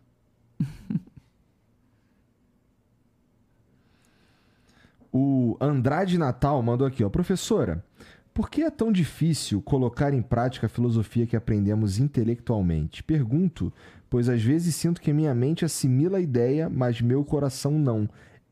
Talvez seja isso que você está falando desde o começo, né? Tô, tá adicionando conhecimento, né?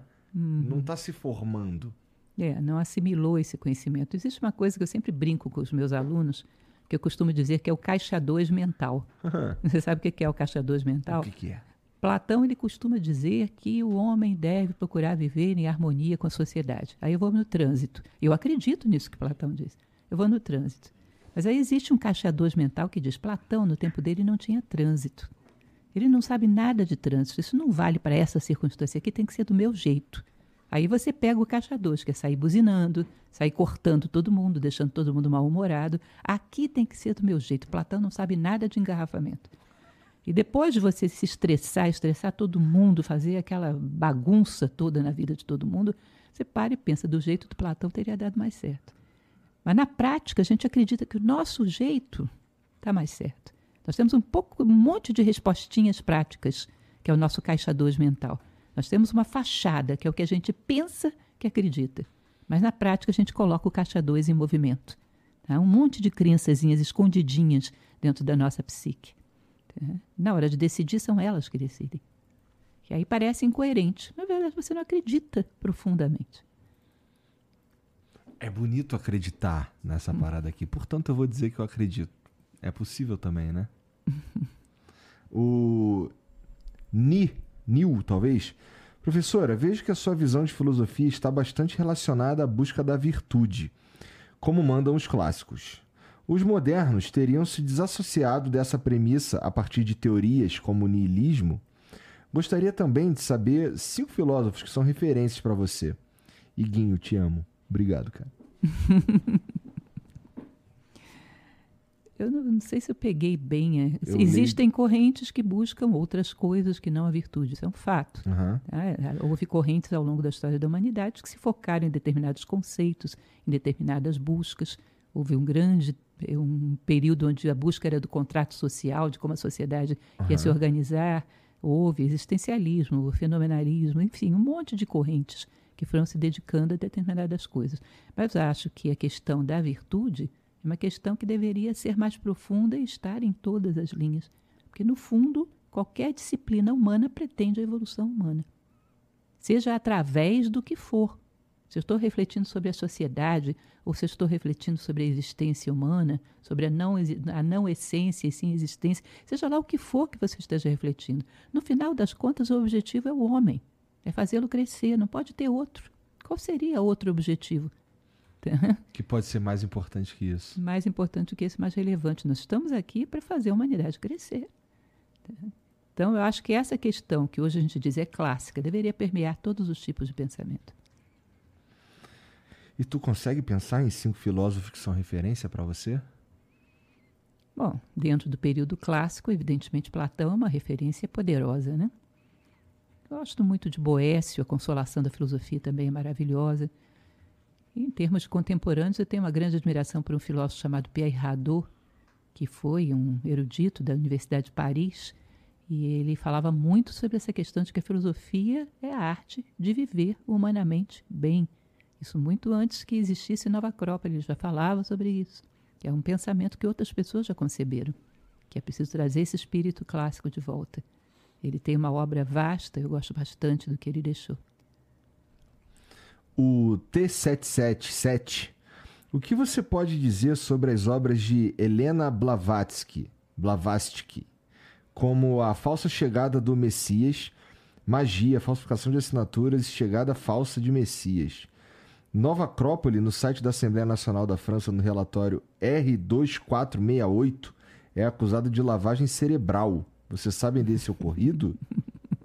Nossa, que pira. Não sei, não, não sei. Mas eu sei que já disseram que a Xuxa, quando rodava o disco dela ao avesso, pra, de trás para frente, tinha mensagens demoníacas. Uhum. Eu sei que já disseram que o McDonald's faz hambúrguer com carne humana. Carne de minhoca, às vezes. Depende da versão. Que a Coca-Cola derrete o cérebro. Eu já vi coisas muito bizarras, portanto, eu não duvido que tenha gente dizendo qualquer bizarrice é, no mundo. É. Né? O Dani94 mandou. Você escreveu o livro sobre o, o Caibalion, sobre as leis herméticas. Um negócio super complexo, mas que pode ser traduzido como filosofia na prática. Como viver essas leis na prática? Isso colabora para uma sociedade melhor, mais fraterna e consciente? Um, abra um abraço para a Pétria, da CBN. É, eu acredito que as leis do Caibalion ajudam sim, porque elas são como que um esqueleto do universo. Elas te ajudam a ter uma reflexão sobre a conduta ideal. Acredito que elas fazem muita diferença. São herança de uma tradição egípcia. O livro Caibalion é muito recente, é de 1908, mas ele tem muita influência de corpus hermético, de tábua de esmeralda. Tá? E ele concebe algumas leis que têm uma aplicação prática muito grande. Eu aconselho, se ele não conhece, no canal da Nova Acrópole no YouTube, que assista o Caibalion visto pela minha janela. É uma palestra que eu fiz mostrando situações práticas de vida que podem ser resolvidas, podem ser bem tratadas através da visão do Caibário. Interessante. Professora, muito obrigado por vir aí, pelo seu tempo, trocar essa ideia comigo. É, quais são as redes sociais que você usa? E o que, na verdade, o que, que você gostaria que as pessoas que estão nos assistindo agora, é, para onde você direcionaria, direcionaria elas? Bom, em primeiro lugar, para o nosso canal no YouTube, né? Entra no YouTube, digita lá Nova Acrópole, você vai ver as nossas palestras, são muitas, são todas gratuitas. Em segundo lugar, eu recomendo, talvez até fosse o primeiro lugar, conhecer as nossas escolas. Temos pelo Brasil afora. Se você entrar no acrópole.org.br, você vai encontrar um endereço perto de você, porque temos mais de 100 escolas no Brasil. Conhecer as nossas palestras, conhecer o nosso curso. Tá? Tá. E em terceiro lugar, tenho também a minha página do Instagram, que é o Prof. Lúcia Helena Galval. Né? Tudo junto. Uhum. Aqueles que queiram conhecer também serão muito bem-vindos. Tá. Chegou mais uma última aqui, ó. O professor Porcino. Professora, numa live com o Steven Pressfield, você o questionou sobre inteligência artificial. Ele não parecia entender muito, o que é normal, nem todos precisam saber de tudo. Ele é um ótimo escritor, te conheci comentando sobre Guerra da Arte. Mas e você, o que acha dos avanços da inteligência artificial? Olha, a gente não pode dizer o que vem pela frente. Pode ser que redunde em alguma coisa. Hoje já tem perigos sérios, né? Que é o fato da quantidade de fake que ela é capaz de gerar, que é, é uma coisa e dificílimo de descobrir, porque gera com uma perfeição tremenda, né? Mas o que eu acredito a princípio, a partir do que a gente tem hoje, é que o que ela está fazendo é desenvolver uma mentalidade mecânica que não é muito própria do homem a criatividade, a engenhosidade, a capacidade de intuir, a capacidade de gerar ideias novas, nada tudo isso, ali. nada disso está na inteligência artificial. Ela trabalha a partir de um repertório, isso. uma combinação Coisas daquele... que a gente já deu para ela. Isso, né? aquele repertório, ela faz uma análise combinatória ali dentro. Então, se ela pega essa mentalidade mecânica que repete o que já foi dado, ela nos poupa desse esforço. E nós fazemos aquilo que é humano quer fazer uma reflexão mais profunda, sermos imaginativos, sermos criativos, sermos intuitivos, tudo isso que é tão próprio nosso. Ela nos dispensa da função mecânica. Tá? Nesse, até esse momento, pelo menos, a gente pode dizer que não é a inteligência artificial que esteja tomando o nosso lugar. Nós é que estávamos no lugar dela, com uma mentalidade mecânica e repetitiva. Ela nos obriga a entrar na esfera, na seara verdadeiramente humana. Né? Começar a pensar e pensar criativamente melhor análise de inteligência artificial que eu já ouvi na minha vida. a professora, é isso. Obrigado por vir aí mais uma vez. É, vocês que assistiram aí, muito obrigado também por terem assistido. Não esquece de seguir, tá tudo aqui na descrição, tá bom? É, Nova Acrópole, a, a, o Instagram da professora. É, segue nós também, tá tudo aqui na descrição. Se quiser, dá para você entrar no Discord, que é onde vocês podem, nesse momento, inclusive, conversar sobre o que a gente conversou, tá? Entra lá, troca uma ideia com, com, com, a outra galera. Dá o like no vídeo, se inscreve aí e dá para você virar membro também. A gente cria conteúdo para os membros toda semana, exclusivo para os membros. Tá aqui do lado do botão de se inscrever, tá bom? É isso. Mais uma vez, muito obrigado, professora. Eu que agradeço. E obrigado a todo mundo que assistiu também. Um beijo para vocês. Até amanhã. Tchau.